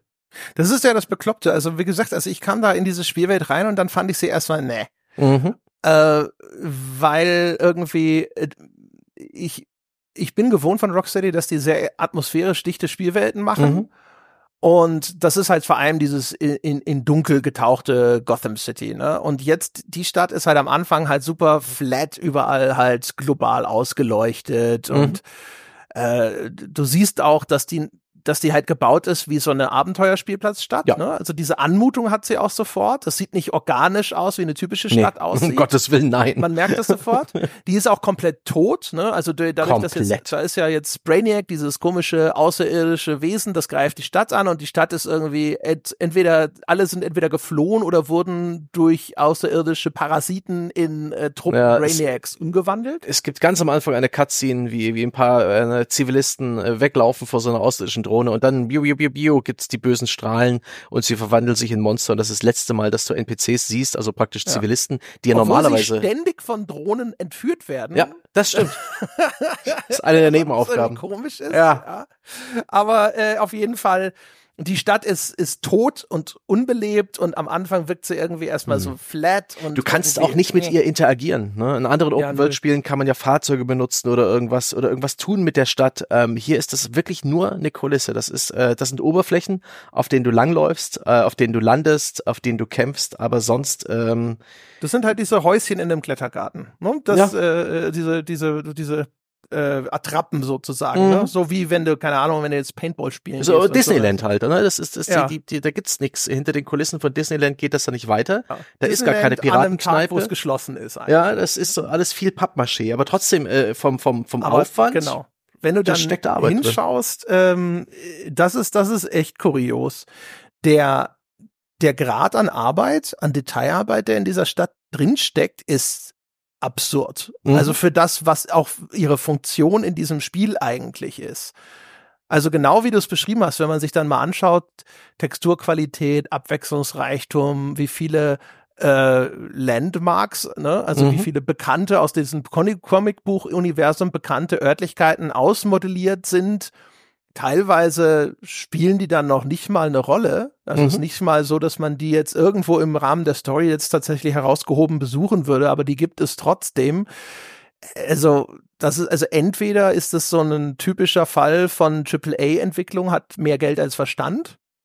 Möglich. Oder dass äh, sie hatten doch mal irgendwie noch mehr vor damit. Also sie wirkt in dem Grad der Ausgestaltung da steckt so viel Liebe zum Detail drin, dass ich teilweise ja. echt überlegt habe, ob das Spiel doch mal geplant war, äh, also in irgendeiner anderen Form, ja, wo das ja. mehr wirksam werden könnte. Das, das schreit eigentlich nach dem Gameplay ähnlich wie zum Beispiel Arkham City, wo man sich so sehr methodisch durch so eine dicht gefüllte Open World arbeitet und wo es an jeder Straßenecke was gibt. Also eigentlich schreit das nach der Ubisoft-Formel nach Collectibles, nach äh, lauter Nebenaufgaben, nach Türmen, auf die man klettert, um sich noch mehr Fragezeichen anzeigen zu lassen und so weiter. Das gibt's ja in dem Spiel alles nicht so wirklich.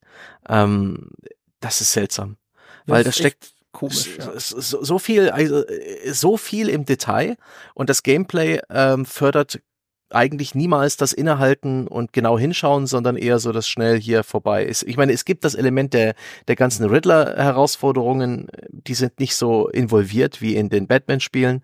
Das sind eher so, ähm, es gibt Voice-Over oder Texthinweise, da muss man dann irgendwie äh, rausfinden, worum es geht, um eine gewisse Statue oder einen gewissen, ein gewisses Objekt in der Spielwelt muss es scannen und hat das dann geschafft. Da gibt's noch irgendwelche äh, Wettrennen um die Zeit und, und Collectibles. So Time Trail ja. Rennen, also das ist so nicht so, ja, das ist jetzt nicht so doll, das habe ich eher so nebenher abgegrast und die Belohnung dafür waren kosmetische Items, weswegen ich dann lachend äh, diesen Spielbestandteil ignoriert habe. Äh, ich habe das teilweise, weil ich, wie gesagt, ich mochte das Movement sehr und deswegen mhm. habe ich diese Checkpoint-Rennen habe ich eigentlich ganz gerne gespielt. Äh, auch das hat mich an Crackdown erinnert.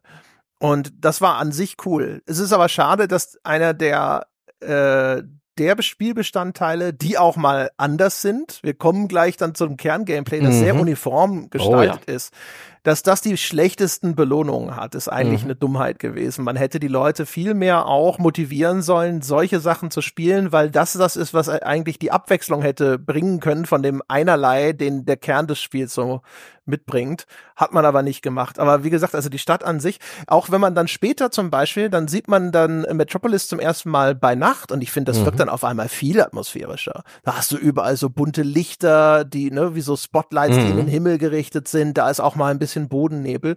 Im Laufe der Kampagne breitet sich Brainiac mit seinen Tentakeln immer weiter in dieser Stadt aus und die Stadt wird immer stärker zerstört und da sind auf einmal riesige Rauchwolken hängen dann in der Stadt und diese Tentakel sind auf einmal viel mhm. weiter in die Stadt vorgedrungen. Äh, und auch das, das wirkt dann atmosphärisch alles auf einmal dichter und interessanter. Aber wie gesagt, wenn man da so erstmal reinstartet, ist der erste Eindruck so, äh, ja, da bist du auch noch nicht so ganz firm mit der Steuerung. Du stüpperst dann ein bisschen rum. Es ist ein bisschen unterwältigend. Ich, ja. Es ist ein Spiel, mit dem man warm wird. In vielerlei Hinsicht. Wenn, wenn, wenn man auf, wenn man solche Spiele mag. Ja, ähm, genau. Also dann können wir ja vielleicht zu den, zu dem Kern des Spiels eigentlich kommen. Ja. Ähm, Third-Person-Shooter. Wir ballern. Ja, Third-Person-Loot-Shooter. Aber man, also ich finde, also ich habe ähm, hab im Vorfeld natürlich dann, jetzt, äh, als ich mit meiner eigenen äh, so Beurteilung fertig war, habe ich mich mal umgeschaut, was, wo, was ist denn der Gegenstand der negativen Kritik? Und ich habe erstaunlich oft gesehen, dass man gesagt hat, ja, das ist ja nur ein weiterer typischer Loot-Shooter. Und in ja. gewisser Hinsicht ist das zwar richtig, wenn man dann hinterher so um diese, äh, wenn es um diese typischen Loot-Shooter-Mechaniken geht, aber äh, wie sich das spielt, finde ich, ist kategorisch anders. Das hat eine ganz eigene Geschmacksrichtung, weil in den Kämpfen ist diese Fortbewegungsmechanik ja auch wieder essentiell integriert. Das heißt also, an sich ist es so ein Ding, ja, du erstmal ballerst du Third Person auf Gegnerhorden. Mhm. Aber das Spiel ähm, hat in diesen Encountern, da die strunzdumm beamen dort Gegner in diese Open World rein. Da wird ein Areal abgesteckt und dann sagt das Spiel, okay, das ist in der Open World jetzt das Kampfareal und jetzt beam ich hier Gegner rein. Ja. Aber die landen dann auf den Dächern von x verschiedenen von den Häusern in dieser Stadt mhm. und du musst dann ständig eigentlich, also das ist glaube ich wirklich in jedem einzelnen Encounter fast so. Ich glaube ja. wirklich immer musst du zwischen immer. mehreren Punkten auf, dieser Map hin und her wechseln. Das heißt also, du bist ständig dabei, dieses Movement-System zu kombinieren eben mit dem Shooter-Teil und es hat dann auch noch ein rudimentäres Nahkampfsystem, was da mhm. auch eingewoben wird. Und ich finde also, wie sich das anfühlt, das ganze Gameplay, das ist schon was eigenes. Das ist nicht 0815. Nee, auch die, die Spielmechaniken, die dazugehören. Ähm, für mich eine große Enttäuschung war Gegnervielfalt und Gegnerdesign. Das ja. sind die klassischen, seltsamen, humanoiden Alien-Monster, die, ähm, die Farbe ist lila. Die Farbe der, es ist in alles Weintraube Geschmacksrichtung. ähm, die ähm, haben auch, gerade bei den größeren Gegnertypen und bei den paar wenigen äh, Fahrzeugen, oder so, es gibt nur den Panzer oder den Hubschrauber, die haben große lila Böppel, das sind die wunden Punkte, dann ist das erledigt und das ist äh, ein bisschen, und ne, auch selbst die Energieschilde, viele dieser Gegnergruppen, die auf Hochhausdächern spawnen, haben dann erstmal ein Energieschild vor sich, auch das hat einen wunden Punkt, äh, der lila leuchtet und da denke ich mir halt, willst du mich verarschen, Spiel? Ernsthaft, das ist es. Shoot the weak spot to deal massive damage, the game. Aber äh, letztendlich entpuppt sich dann schon so, dass das äh, zwar von der Bedienung her, ne, abseits vom Movement halt ein sehr traditioneller Shooter ist. Ne? Du hast äh, drei Waffen, drei, Nein, drei, zwei Waffen hast du gleichzeitig ausgerüstet. Naja, plus nee, die nee, Nahkampfwaffe hast, ja, genau, und die Granate. drei Waffen mit der, Ja. mit der Nahkampfwaffe, genau. Die Nahkampfwaffe ist in zwei Fällen auch eine Fernkampfwaffe. Nahkampf ist bloß praktisch eine andere Schadensart. Und dieses ganze Gameplay, das Ballern ist äh, auf den ersten Blick sehr gewöhnlich und traditionell. Äh, auf den zweiten Blick ist das äh, eine sehr verkopfte, mit verschiedenen Mechaniken und Abhängigkeiten und, und Doppelbödigkeit durchzogene Geschichte, die sich letztendlich eher so ein bisschen puzzleartig spielt. Ja, also ich finde, wenn man erstmal nur bei dem, bei dem konkreten Gameplay bleibt, ist das wieder ein Fall von auf dem Papier ist es eigentlich ziemlich geil. Ja. Du hast diese, du hast also ständig, du musst dann von einem Hochhausdach springst du rüber, dasht oder schwingst dich oder wie auch immer durch die Lüfte. Mhm. Dann kannst du einen Superangriff aus der Luft ausführen, damit kannst du Area Damage machen, dann bombst du damit quasi erstmal die ganzen Gegner auf dem Die nächsten cool Hochhausdach inszenierte, weg. cool inszenierte Superangriffe. Genau, das ist- sieht super aus. Mhm. Dann äh, schießt du einen Gegner äh, so sturmreif, dass er, dass er, dass er auf einmal anfängt blau zu leuchten. Dann kannst du einen Shield Harvest machen. Das ist ein Nahkampfangriff, der füllt dann gleichzeitig quasi das Schild. Das ist das die wichtigere deiner beiden Gesundheitsleisten wieder auf. Mhm. So, da hast also auch wieder so einen Effekt, so ein bisschen wie bei Doom 2016 Oh und ja. so, ne, dass du da halt quasi Ressourcen harvestest, in denen du aus dem Kampf heraus im richtigen Moment den richtigen Angriff ausführst. Ähm, du hast noch so einen st besonders starken Nahkampfangriff, ne, wo du besonders viel Schaden machst. Es gibt hinterher äh, auch noch verschiedene Schadensarten. Es gibt sogar noch Modifikatoren. Also manchmal sagt die Mission, du hier kannst du jetzt nur mit äh, mit mit Headshots quasi, ne, also mit den kritischen Schaden Kritischen oder hier Schaden, gibt's nur einen äh, Granatenschaden, hier kannst du nur durch diese Shield Harvesting Angriffe Schaden erzeugen. Das Spiel versucht dich also auch wirklich so äh, im ganzen Rahmen der Story und äh, diese ganzen Nebenmissionen, die es da gibt, eigentlich dich sozusagen fertig zu machen für das Endgame. Äh, alle Aspekte des Spiels zu beherrschen. Es, äh, die, auch die Story, äh, im Storyverlauf werden alle möglichen MacGuffins durch die, durchs Dorf gejagt, um irgendwie die verschiedenen Spielmechaniken und Missionstypen und Unlockables zu erklären. Das ist eigentlich nicht wirklich eine Story. Und ähm, Aber auf dem dann- Papier ist es halt extrem vielfältig. Ne? Ist es. Also das, und du, wenn es dann mal läuft, ist das ein eigentlich geiler Combat Flow, wo du wirklich denkst, also im, im Idealfall, im Idealfall bist du, springst du los, ne? Und ähm, sagst dann so, oh, äh, du kannst auch, es gibt auch noch zum Beispiel, also Rocksteady versucht ja sogar etablierte Systeme Mhm. äh, hier reinzubringen, die man aus den Batman-Spielen kennt. Ne? Also zum Beispiel den Schwerpunkt auf Kombos. Mit, wenn du fortlaufend immer weiter Treffer auf Gegnern landest, dann erhöht sich ein Kombometer. Mhm. Das ist einerseits im Progressionssystem hinter äh, wichtig, weil bestimmte Perks sozusagen aktiviert werden durch die Combo einer bestimmten Höhe. Du machst dann Mhm. mehr Schaden. Es gibt auch diese Designsprache mit den Kontern. In Batman Mhm. haben ja auch die, die Gegner, da waren so, so Blitze über den Köpfen, wenn die einen Angriff vorbereiten und dann konntest du sie kontern. Das gibt's hier auch. Da musst du halt schnell mit einem separaten Angriff zurückschießen, auch wieder auf eine eigene Taste, nicht einfach nur Ja. draufschießen, um einen Konter auszuführen.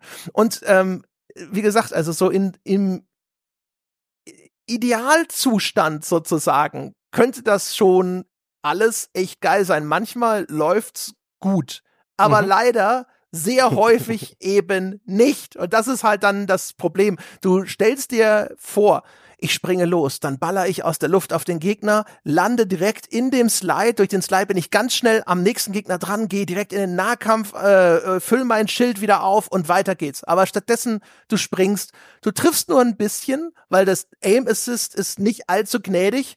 Da, du willst landen und direkt in den Slide gehen, das klappt nicht, weil das Zeitfenster beschissen ist. Dann landest du einfach normal, dein, de, deine Traum vom Slide um schnellen Weiter und dem coolen Spielfluss ist dahin. Dann läufst du einfach zu dem nächsten Gegner, dann willst du da mit dem Nahkampfangriff dein Schild aufladen.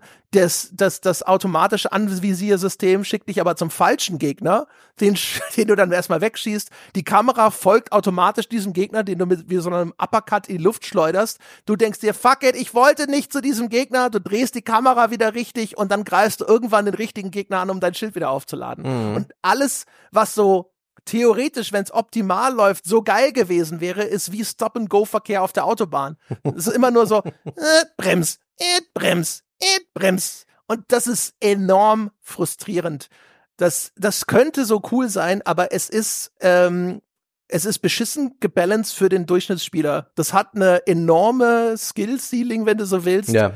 Wenn du richtig fit bist, kriegst du das wahrscheinlich hin. Ist nicht unmöglich oder sowas. Aber für mich war es so, dass ich bis zum Schluss hatte ich nie durchgehend einfach über einen längeren Zeitraum dieses Gefühl, dass diese Kämpfe geil ablaufen sollen. Es war ständig unterbrochen von dieser Frustration von, es klappt schon wieder nicht so, wie ich es wollte. Mhm. Das ist tatsächlich ein Spiel, wenn man es auf einem, wenn man es richtig spielen will, muss wirklich jeder einzelne Tastendruck mit Bedacht und dem richtigen Timing und dem richtigen Kontext durchgeführt werden.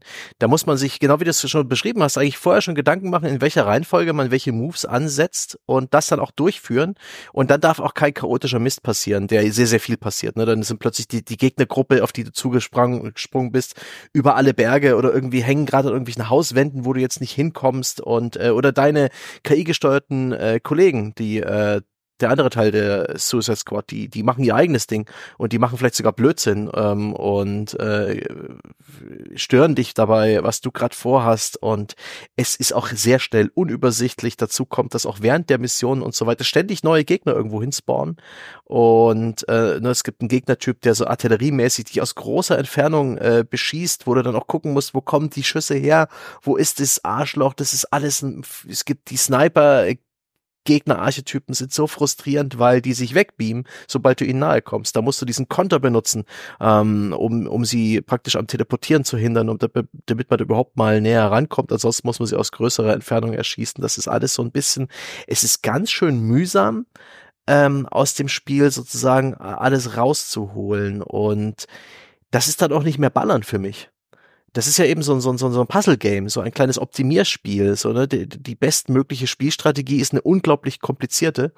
Ähm, und einfach nur, ähm, und gerade in höheren Schwierigkeitsgraden und in, in, im, im Endgame, ist es halt nicht so, dass du Gegner erschießt äh, mit Third-Person-Waffen und Granaten, sondern du musst äh, dieses kleine Combat-Rätsel lösen der verschiedenen Zustände und verschiedenen Angriffstypen und der verschiedenen Konter, um dann eben ne, die Bedrohung zu jonglieren und irgendwelche äh, Missionsziele zu erreichen, von denen es viel zu wenig gibt. Nach wenigen Spielstunden hat man das Spektrum des Spiels komplett erfahren.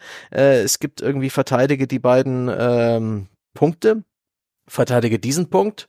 Äh, sammle irgendwas sammle ein, irgendwas also auf und bringe es zu einem Punkt Geiseln oder ja. Wissenschaftler oder, oder, was auch immer oder äh, Data Shards. Oder hier, da ist ein Auto, das, äh, da wird auf dem Boden angezeigt, wo es langfahren wird, äh, begleite es und erschieße alles, was auf dem Weg dahin spawnt. Ich glaube, dann Und selbst, selbst das, selbst diese Escort-Missionen mit den Autos. Ja. Das klingt so, als wäre das tatsächlich nochmal grundverschieden, weil man Nee. ja jetzt hier ein Auto beschützt. Nein. Das Auto bleibt dann irgendwann automatisch stehen, Ja. weil da vorne sind zwei äh, Punkte, an denen sind Gegner ges Mhm. gespawnt und dann gehst du dahin und vernichtest die Gegner. Also es ist dann im Endeffekt ist es dann trotzdem wieder exakt Mhm. das Gleiche. Also gehe dorthin und Ja. vernichte die Gegner an diesem Punkt. Mein Lieblingsmissionstyp, einfach weil er visuell ein bisschen anders ist, da geht's um irgendwelche Inkubatoren, keine Ahnung. Auch die ganze Lore dahinter mit den äh, Terminauts und so weiter, so kleine Alien-Würmchen, also Tentakelwesen, die dann auch Gegner praktisch äh, ähm, äh, beseelen können und den- sozusagen Gegner mutieren dann vor deinen Augen. Super witzige Idee, geht völlig im Chaos des Spiels unter. Ähm, die, die, äh, diese Inkubatoren jedenfalls, die haben verschiedene Kristalle. Das sind große, weiß ich, Brutmaschinen, die stehen auf irgendwelchen Dächern rum. Natürlich erst dann, wenn du die Mission startest. Vorher sind die da gar nicht. Und ähm, dann gibt's auf den umliegenden Dächern lauter so Kristalle, leuchtende ja, Kabel oder Venen führen dahin. Und da muss man erst alle Kristalle besiegen. Dann kann man den Inkubator auseinanderhauen. Ständig spawnen neue Gegner rein. Ich mag den Missionstyp, weil er eigentlich Nonstop Action bietet. Unglaublich dichte, hohe Dichte an Gegnern. Äh, es ist sehr befriedigend da, diese ganzen Spezialangriffe und Granaten und Flächenschäden zu machen. Ähm, und das ist das ist für mich ganz nett gewesen, aber auch das nutzt sich ab. Du hast so schnell das komplette Gameplay-Spektrum des Spiels gesehen und danach wiederholt es sich und wiederholt es sich und wiederholt es sich und das Endgame besteht aus vier verschiedenen Missionen, die man immer wieder neu wiederholt, mit bekannten Missionstypen ähm, und die Challenge im Endgame ist, jetzt versuchst du es in einem höheren Schwierigkeitsgrad. Na, schaffst du es im nächsthöheren Schwierigkeitsgrad? Komm, wenn du jetzt noch einen Schwierigkeitsgrad ein bisschen hochdrehst und du schaffst äh, Level, weiß ich nicht, äh, bei Level 10, 30, 60 oder so, da schalten wir einen neuen Loot-Pool frei, da kannst du neue Infamy-Waffen freischalten. Na komm, gleich. na komm schon. gleich zu dem. Ja, ja, ja, ich weiß, ich weiß. Ich weiß. Also ich wollte dir noch recht geben. Äh, ich ich finde auch, das mit den Inkubatoren gut. Ich glaube, weil das etwas ist, was durch seine Designsprache äh, relativ klar lesbar, lesbar ist. Also ja. du weißt, okay, ich muss jetzt erst den leuchtenden Kabeln folgen zu diesen Kristallbatterien. Die muss ich äh, quasi, also die sind alle immer erst in einem Schutzschild eingeschlossen. Das, dazu muss ich alle Gegner im Umkreis mhm. muss ich besiegen. Dann ist das Schutzschild weg. Dann mache ich diese Batterie kaputt. Wenn der Inkubator keine Batterien mehr hat, dann ist sein eigenes Schutzschild weg und dann muss ich den zerstören gehen. Und wie viele Gegner dann noch da sind, ist egal. Ich muss nur diese Inkubatoren beseitigen. So, und bei den allermeisten anderen Missionen ist es ja tatsächlich wieder einfach so ein Vernichte alle Gegner oder vernichte alle Gegner an diesem Punkt, um äh, damit da so ein, wie so Tickets, wie so ein äh, bei Herrschaft in Call of Duty sind das dann, das mhm. sind keine Fahnen, das sind solche Computer-Terminals, die musst du halt Gegner frei halten. Und das bedeutet, dass du da aber immer gucken musst, wo sind denn jetzt noch Gegner? Ja. Und du bist viel mehr gezwungen, auch tatsächlich dann alle Gegner auszulöschen. Das heißt also, du musst dich dann auch um diese blöden Sniper-Gegner kümmern, die frustrierend sind, weil das Spiel ist eigentlich logischerweise nicht dazu gemacht, dass du mit den meisten Figuren, ich weiß nicht, wie es mit Deadshot ist, den habe ich wenig gespielt. Bisschen äh, besser. mit denen, mit denen sollst du gar nicht auf Distanz kämpfen, sondern du sollst das Movement-System benutzen, um nah ranzukommen und dann musst, sollst du deine, deine Supers machen und so weiter und du sollst aus der Luft heraus schnell irgendwie diesen Konter ausführen, um diesen Sniper am Wegbeamen mhm. zu hindern und so weiter. Und das ist einfach, das ist zäh und das ist janky und das funktioniert nicht gut. Ich glaube, diese Art Spiel gut zu machen, ist halt im Polishing enorm viel schwerer, als man sich vorstellt. Gerade hm. bei vier unterschiedlichen Charakteren auch noch, weil also der Primus für mich ist eigentlich immer noch Destiny, was die absolut mit Abstand beste Kombination aus Movement und Auto-Aim hatte, das mhm. ich jemals, glaube ich, irgendwo gespielt habe. Ich habe in Destiny so geile Momente gehabt, wo ich durchgelaufen bin und habe Headshots verteilt und ich hatte immer das Gefühl, ich spiele gerade richtig gut. Das ist hm. Bullshit. Das Spiel hat mir geholfen. Ich hätte diese Headshots nie gesetzt, wenn nicht die unsichtbare Hand des Spiels immer gnädig meinen Cursor verschoben oder äh, den, den Treffer registriert hätte. Und das ist zum Beispiel das Auto-Aiming in Suicide Squad ist halt scheiße weil es genau in den falschen Momenten einsetzt. Ich habe einmal äh, in dem Bossfight gegen Superman, da habe ich, da, da stieg Superman so langsam bedrohlich einfach nur senkrecht nach oben. Und es war völlig trivial, mit der Waffe ihn zu, zu verfolgen und auf ihn drauf zu schießen. Und das hätte ich hätte hier keinen Aim Assist gebraucht, aber ich habe äh, den den den den Stick nicht bewegt und trotzdem folgte hm. mein Fadenkreuz Superman, der in die Höhe stieg und das das war eher quasi deprimierend wo ich dachte so, nein, Spiel, das so schlimm ist es nicht, ich brauche das nicht. Und umgekehrt, ich bei dem beim Lock-on auf Gegner ist es meiner Meinung nach nicht ausgeprägt genug. Diese Kämpfe sind so chaotisch. Du, du kannst jederzeit aus vier Himmelsrichtungen und verschiedenen Höhenstufen angegriffen mhm. werden. Und dann drehst du dich um und du schießt auf Gegner, die hinterher gibt's Gegner, die sind äh, irgendwie Time Force infused, die haben dann quasi die gleiche Fähigkeit wie der Flash, indem sie sich super schnell bewegen können. Mhm. Sie stehen in einem Moment da, dann musst du die aufschalten und anfangen Schaden zu machen und auf einmal zipp, sind sie weg.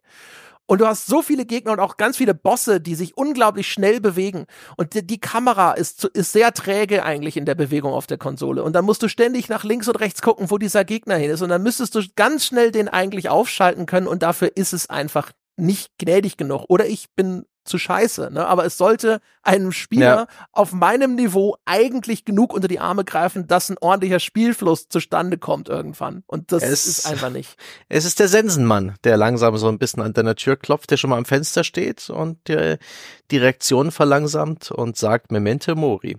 Äh, nee, ja, es ist ich es ist nicht bloß dein, dein, dein äh, verwahrloster Körper, äh, gealterter. es ist sicherlich auch die, äh, die, die überladene, die überladenen Spielsysteme. Das äh, Auto-Aim ist tatsächlich, manchmal habe ich auch das Gefühl gehabt, nein, nicht den. Ich wollte den anderen. Oh Gott, ich, ich kann doch jetzt nur Gegner irgendwie mit, furchtbar, die Mission, wo man nur kritischen Schaden machen darf weil da gibt's ja, gar nicht so viele Methoden mach doch ein oder bisschen oh, stärkeres Snap-on, damit das einfach schneller von ja, der Hand geht. Das also das ulkige an dem Spiel ist, dass es dadurch, so wie es jetzt ist, von dem Grad von Polishing, den es hat, oder von der Art und Weise, wie es jetzt designt ist, hat es, verengt es seine Zielgruppe halt nochmal einfach mhm. auf Leute von einem Skill-Level, von dem ich behaupten würde, dass er weit überdurchschnittlich ist. Ja, Die können das dann hinterher fluffig spielen. Ich bin mir sicher, es gibt Leute, die beherrschen das, ne? Ja. Aber für, für, für, für den normalen Spieler ist das, der ist damit 100% auch Ja. überfordert, wenn ich es bin. das ist eben nicht fluffig, das ist irgendwie so so weit gedacht. Das ist ein as-a-Service-Game, das äh, ist gemacht für Leute, die haben schon viele andere as-a-Service-Games ge gespielt. Die wollen, äh, die also für den hypothetischen Spieler, der gleich ein bisschen Anspruch, gleich Komplexität will, ne, ähm, was du an an Buffs und Debuffs ansammelst und, und besonderen Stati, da gibt's da so kleine Icons unten links im Bildschirm. Da habe ich teilweise über zehn dieser Icons drin, ne? Für irgendwie äh, irgendwelche Bane-Level und irgendwelche äh, speziellen Abhängigkeiten mit meinem Talentbaum, dass ich jetzt irgendwie die Chance habe, äh, dass Granaten irgendwie gespawnt werden, wenn ich einen Gegner auf die Art und Weise erschieße, während er in dem Zustand ist und so weiter. Das wird alles vermittelt, ganz furchtbar, durch Texte in den äh, im Skilltree und äh, durch Attribute von Items. Das muss man sich dann alles im Hinterkopf behalten und auch dem richtigen von den vier Charakteren zuordnen, weswegen ich auch wirklich dringend dazu raten kann, nur einen Charakter zu spielen, sich darauf zu spezialisieren und dann vielleicht ab und zu mal zu wechseln und auf die das bisschen Karotte zu verzichten, wenn das Spiel sagt, wechsel doch den Charakter. ähm, und das ist so verkopft. Destiny hat das nicht gemacht. Am Anfang nicht. Destiny hatte am Anfang ein richtig tightes Gameplay, Gunplay, das sich gut angefühlt hat und dann langsam äh, das Ganze erweitert. In den letzten Destiny 2 Erweiterungen ähm, und da bei den äh, beim Endgame-Content ist es ein bisschen ähnlich. Da hast du plötzlich irgendwelche Artefakte in der Hand und äh, in Abhängigkeit davon, was du gerade trägst, auf welche Art und Weise du dem Gegner Schaden machst, äh, lädst du dann Schadenpotenziale auf und so weiter. Aber das ist eben ein extrem weit gereifter Shooter, der solche Mechaniken braucht, um für die Profis überhaupt noch irgendwie was Neues zu bieten und Ja, interessant das und genau, fordernd das zu ist sein. halt über eine Dekade dahin Ja, gewachsen. Das und die du haben halt das- häufig. die haben das aus dem Stand eingebaut und das äh, bereits von praktisch Minute eins. Ja, ja, und das genau, ist echt ein bisschen bekloppt. viel. Also da können wir jetzt über diese ganzen Progressionssysteme sprechen, weil das da wird es dann halt endgültig. Also ich mag den Kram sowieso ja nicht. Ich bin ja kein Fan von Service Games, die halt auch Mhm. noch total auf dieses Ding getrimmt sind. So, du spielst mich jetzt die nächsten zehn Jahre, ne? Aber Mhm. also das ist, glaube ich, mit Abstand das beschissenste an dem Spiel. Also erstens schon, es geht schon los bei den Skilltrees, ne, für diesen Perks, die eigentlich bis auf, ich glaube, so zwei, drei Sachen sind es alles nur so passive Stat-Boni. Mhm. Und die sind dann auch noch zu, ich würde behaupten, über 50 Prozent immer nur an diesen Kombometer gekoppelt. Das heißt, was du dann freischaltest, ist immer nur, wenn du ne, auf dem 20-fachen Combo-Level bist, dann machst du 20 Prozent mehr Schaden hiermit oder damit. Oder dann wird auf einmal noch ein Elementarschaden hinzugefügt oder sonst irgendwas. Und wenn du auf dem 40-fachen Combo-Level bist, ne, dann weiter unten im Skilltree, dann passiert noch dieses und jenes. Und das ist wirklich, also das ist ja mal das dümmste und unbefriedigendste, was ich jemals gesehen habe. Wenn ich irgendwie eine 40-fach-Kombo oder sonst was am Laufen habe, erstens, dann will ich da nicht mehr was für erst noch freischalten müssen. Das sollte eigentlich naturgemäß einfach so einen, einen Bonus auslösen. Und äh, der Weg durch diesen Skilltree ist dadurch halt einfach super unbefriedigend. Das ist auch einer von diesen einerseits, andererseits Skilltrees, Mhm. wo du ständig da sitzt und meistens denkst du dir so, okay, nehme ich das? Weiß ich nicht. Ist halt alles so, ja, du kannst halt irgendwie hier ein bisschen mehr Firearm-Damage machen, aber wenn du das nimmst, dann äh, ver- verbaust du dir damit einen anderen, wo du vielleicht irgendwie mehr Nahkampf gemacht hättest und sonstige Geschichten. Und also er, er ist halt echt so, so uninteressant äh, für die, das direkte Ergebnis. Und er ist komplett darauf ausgelegt, dass Leute damit Spaß haben, die Spaß haben an diesem, was man anscheinend Bildcrafting nennt, wie Ja. ich bei der Vorbereitung gemerkt habe. Oder also Theory Leute, Crafting, ja. ja, genau. Ne? Also Leute, die in dem gleichen wattierten Raum sitzen wie Jochen Gebauer und Spaß daran haben, irgendwie fünfmal ihren Charakter neu zusammenzustöpseln und dann da zu sitzen mit so einem Block, Karo-Block und zu sagen, wenn ich die 20 Prozent jetzt hier einsetze und dann gehe ich hier nochmal und wenn ich dann, nämlich kriege ich bei der 20-fach-Kombo kriege ich nochmal 10 Prozent und das sind dann insgesamt ja 30 Prozent auf Nahkampf und dann mit dem Giftschaden in Verbindung, sowas, ne? Mhm. Und also, es, ich weiß, es gibt Leute, die das mögen und da kann ich nur sagen, äh, das ist genau das Spiel, ne? Also wenn ihr Bock habt, eine Excel-Liste zu eurem Suicide Squad Run zu führen, dann ist das euer Spiel. Aber ich finde es entsetzlich, ich hab's so gehasst. Es war so uninteressant. Ja, es ist wirklich, ähm, äh, das müsst ihr euch vorstellen, Leute, das ist ein, ein Talentbaum, den man halt freischaltet, wo wirklich viele der Skills oder der, der Talente, für die ihr euch da entscheidet, in drei Talenten, drei verschiedenen so Unterbäumen, die sich auch nicht groß unterscheiden. Ist eigentlich eine völlig äh, lineare Progression, die man dann, und man wählt dann halt immer regelmäßig beim Level up entweder einfach nur ein, ein, neu, neues, neues Talent aus oder entscheidet sich, entscheidet sich zwischen zwei verschiedenen. Und in der Regel sind das lange Sätze. Also wirklich, das ist ne bei einer, ich habe hier gerade einen offen, ähm, ne, äh, wenn dein Schild 0% erreicht, wird es äh, sofort 100% äh, regenerieren und äh, äh völlig overchargen. Das kann aber nur alle 180 Sekunden passieren. Oder ja, äh, Suicide Strike Kills generieren fünf weitere Kombos. Und ich denke mir, oh Gott, und das ist noch eins der einfacheren. Oftmal gibt's hier irgendwie gewisse Wahrscheinlichkeiten vom Eintreten von irgendwas, konterkariert mit einem bestimmten Schadenstyp in einer bestimmten Situation. Und das das soll ein Upgrade sein für mich, meistens auch noch ab einem bestimmten Combo-Level. Schlimmer wird's dann noch, wenn es irgendwie an die ähm, an die die High-Level-Items geht. Äh, natürlich alle Items sind farbkodiert und die dunkel-lilanen oder die roten sind dann die allerseltensten und dann hast du dann wirklich ähm, äh, hier zum Beispiel haben wir von ähm, von Black Mask irgendwelche Items. Äh, the Terror Behind the Mask ist da irgendwie ein Villain Synergy Bonus. Ich weiß gar nicht, wie man den freischaltet. Da müssen verschiedene Charaktere in deinem Team die richtigen Items haben. Und dann hast du sowas wie jeder nicht Vehikel Gegner, den man tötet, der Bild, der baut Terror Behind the Mask auf. Wenn Terror Behind the Mask fünf Stacks erreicht, äh, wird der nächste Gegner, den du mit dem äh, äh, ähm, crazed, also praktisch ähm, äh, verrückt, äh, so ein, F, ein wie Statuseffekt. Ein Statuseffekt, wo man äh, Gegner praktisch äh, andere Gegner angreifen lässt. Äh, wenn man dann den, den nächsten Gegner, den man mit diesem Statuseffekt ähm, be be bewirkt, der teilt 500 Prozent mehr Schaden aus, während er am Leben ist, teilst du aber auch 500 Prozent mehr Schaden ist. Das übrigens verbraucht alle fünf Stacks von Terror Behind the Mask. Das ist ein kleiner Aufsatz. Und das ist das Attribut von einem ja. Das du musst dir mal überlegen, furchtbar. Was, was, du da im Kopf ja. behalten musst während des Kampfes. Du musst ja. dir dann halt die ganze Zeit, okay, also wenn ich den Combo-Level erreiche, dann wird dieser Richtig. Bonuseffekt ausgelöst und der ist dann reduziert vielleicht auch auf diesen Gegnertypus. Dann heißt es mhm. halt so, okay, du machst jetzt 10% Scha mehr Schaden gegen Grunts, wenn ja. diese Voraussetzungen erfüllt sind. Und beim 40er Combo Level äh, passiert noch mal was anderes und das ist dann vielleicht aber auch nur auf eine spezifische Waffe bezogen, also einen ja. Waffentypus, eine Waffenklasse, dann nur mit SMGs oder sonst irgendwas. Und du musst also dann die ganze Zeit dir äh, äh musst du im Kopf behalten so ja ja, okay, also ich muss jetzt hier und wenn, wenn das passiert, dann darf ich jetzt nur noch mit Nahkampfangriffen arbeiten, weil die sind dann auf einmal stark hochgepowert, aber gleichzeitig wird mein, mein äh, Fernkampfschaden irgendwie reduziert und sonst irgendwas.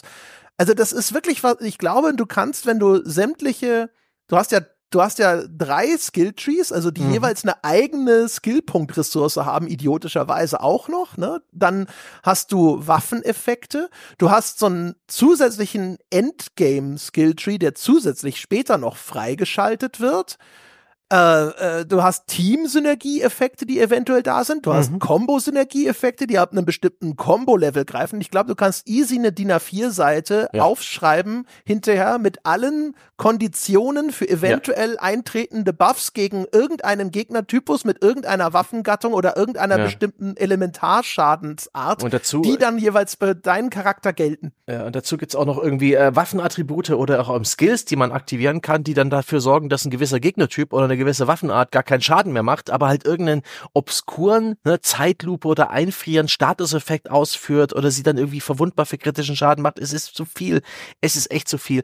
Ich kann mir vorstellen, dass das dass da irgendwie so, eine, so, ein, so ein Game Designer sich jahrelang reingearbeitet hat und irgendwann dann mit einem Rauschebart aus seinem Büro kam und gesagt hat, ich habe die Lösung und dieses Game Design präsentiert hat.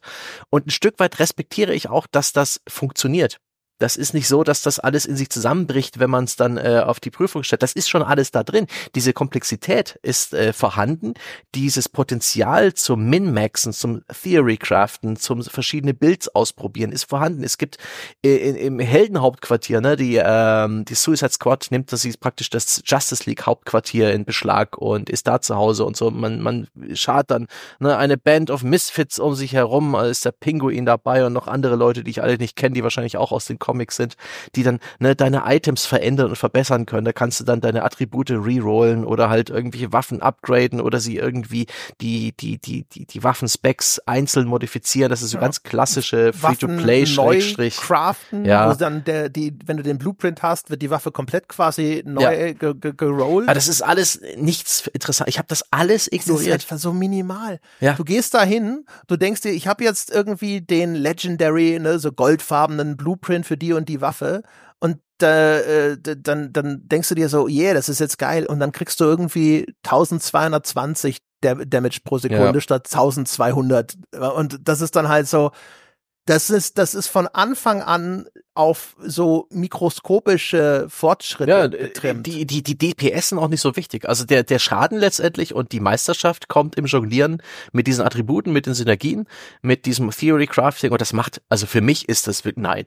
Ich war nicht bereit, ähm, mir das anzueignen. Auf, auf es dieses, ist halt auch äh, so kleinteilig, ja. dass, dass jedes einzelne kann nur einen winzigen Vorteil bringen, weil es dann hinterher im Zusammenspiel von all diesen einzelnen Effekten dann quasi naja. sonst komplett äh, übermächtig Also die Tatsache, dass ihnen der Feuerschaden um die Ohren geflogen ist, zeigt ja, dass es dann schon durchaus Möglichkeiten gab. Ja, natürlich, ah. weil dieses ganze System natürlich auch völlig unbeherrschbar ist. Ja. Das, weißt du, wie das wirkt? Es wirkt wie äh, etwas, das kommt aus einem Studio raus, das komplett in seinem Tunnel gearbeitet ja. hat und nie eine Fokusgruppe gefragt hat von Leuten, die dieses Spiel nicht seit drei Jahren jeden ja. Tag rauf und runter spielen, wie gut sie damit klarkommen. So, so wirkt das. Ja. Also es ist kaum vorstellbar auf dem Produktionsniveau, dass das vorher nicht entsprechend getestet wurde, aber es wirkt so, als wären das lauter Leute, die jedes Gefühl dafür verloren haben, wie komplex ist, das ist und wie schwierig erlernbar das ist. Mhm. Und ich, ich, ich bin mir sicher,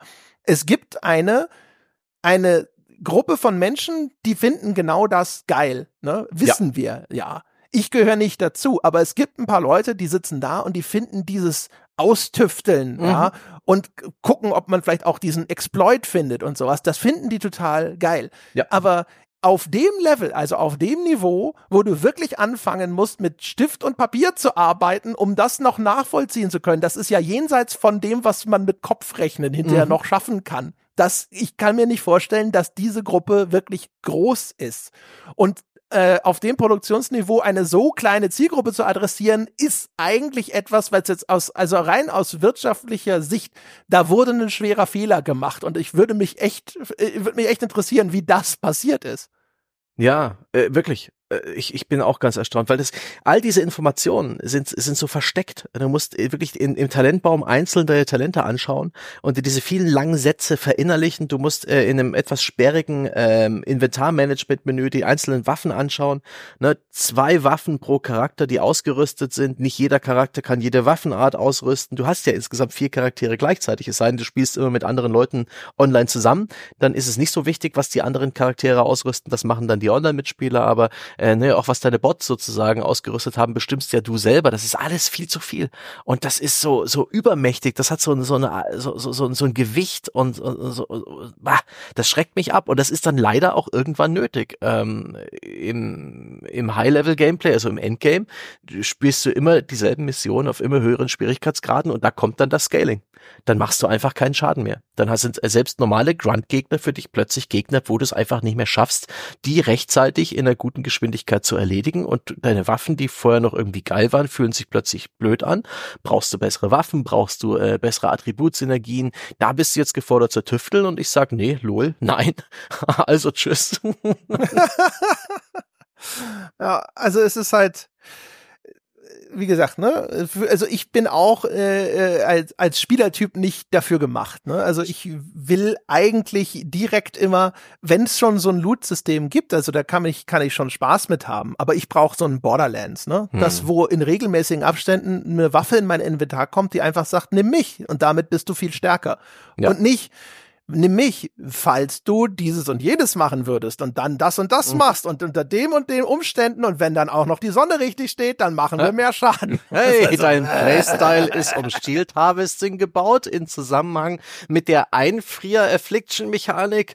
Hast du ein Glück, dass ich jetzt irgendwie ja, genau. die kritischen Konter mit diesem zusätzlichen Effekt äh, und wenn du dann fünf davon gesammelt hast, dann kannst du für 20 Sekunden lang, oh Gott, das ist alles Es gibt so ja auch noch so Idiotenhinweise, die, die, die der nichts sagen. Wenn du in den, in diesen Perk-Tree gehst, dann sagt es, ja, das ist gut für den Playstyle irgendwie, weiß ich nicht.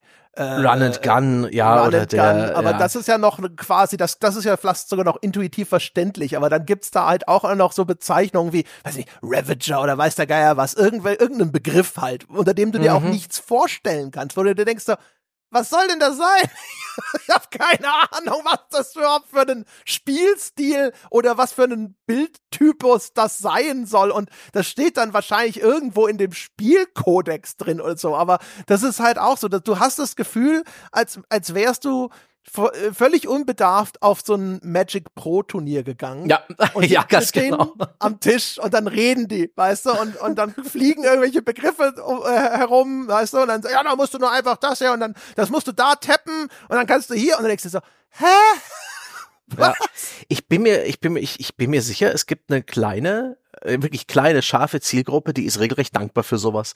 Die hat keinen Bock auf diesen klassischen, äh, wir werden irgendwie intellektuell unterfordert, äh, Service-Game, äh, Gameplay-Loop, sondern die, die wünschen sich da mehr Komplexität, ein bisschen mehr Tiefgang, äh, sehr viel mehr Möglichkeiten mit, mit den, mit, mit dem Gameplay, was man da so hat und den Items, die man so hat, so ein bisschen tüftelig. Aber die Rahmung muss doch auch stimmen. Und das ist so, so zwiespältig. Auf der einen Seite machen ja solche Spiele, so Service Games durchaus Spaß. Es sind gerade einige, ne, Helldivers 2 schlägt gerade Rekorde und es ist ein reines aus, ne, Hardcore Service Game. Aber das ist äh, ein Service Game aus dem Grund heraus, weil der Gameplay Loop fantastisch ist. Und hier ist der Gameplay Loop so halt so, gut geplant, in einer, in einer netten Kulisse, aber sie machen nichts draus. Da ist so viel Potenzial, das in so einer generischen Wach endet, so dass ich mich an nichts in diesem Spiel erinnern kann, an keine Mission, außer einer. Ähm, kein Gegner-Encounter, kein Bosskampf ist mir in Erinnerung geblieben. Du hast vorhin vom Superman-Bosskampf erzählt ich habe es versucht und seitdem auch die ganze Zeit, ich habe keine Erinnerung an diesen Bosskampf. Ich weiß nicht, wo er stattfand, ich weiß nicht, wie er ablief, ich weiß nicht, welche Mechanik er hatte. Ich krieg gerade noch ein paar andere Bosskämpfe so in der Erinnerung hin. Der Superman-Bosskampf, ich wirklich, wenn du mich jetzt gefragt hättest, kämpft man gegen den im Spiel? Ich wüsste es nicht. Und das zeigt also halt die irgendwo. Bossfights habe ich tatsächlich noch im Kopf. der, Superman, der Superman Bosskampf tatsächlich. Die anderen kriege ich noch hin, aber Super ist ja auch völlig egal. Also wirklich, das ist halt schade drum.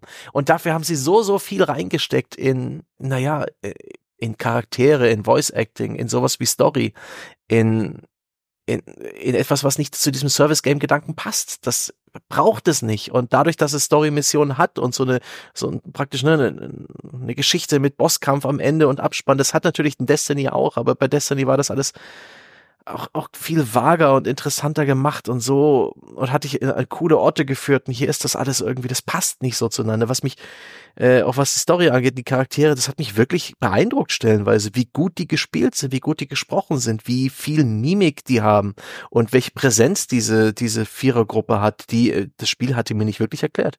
Ich habe gedacht, okay, jetzt erfahre ich ja sicherlich bald, wer wer dieser King Shark ist. er erwähnt ab und zu, dass er der Sohn von dem Gott ist. What the fuck?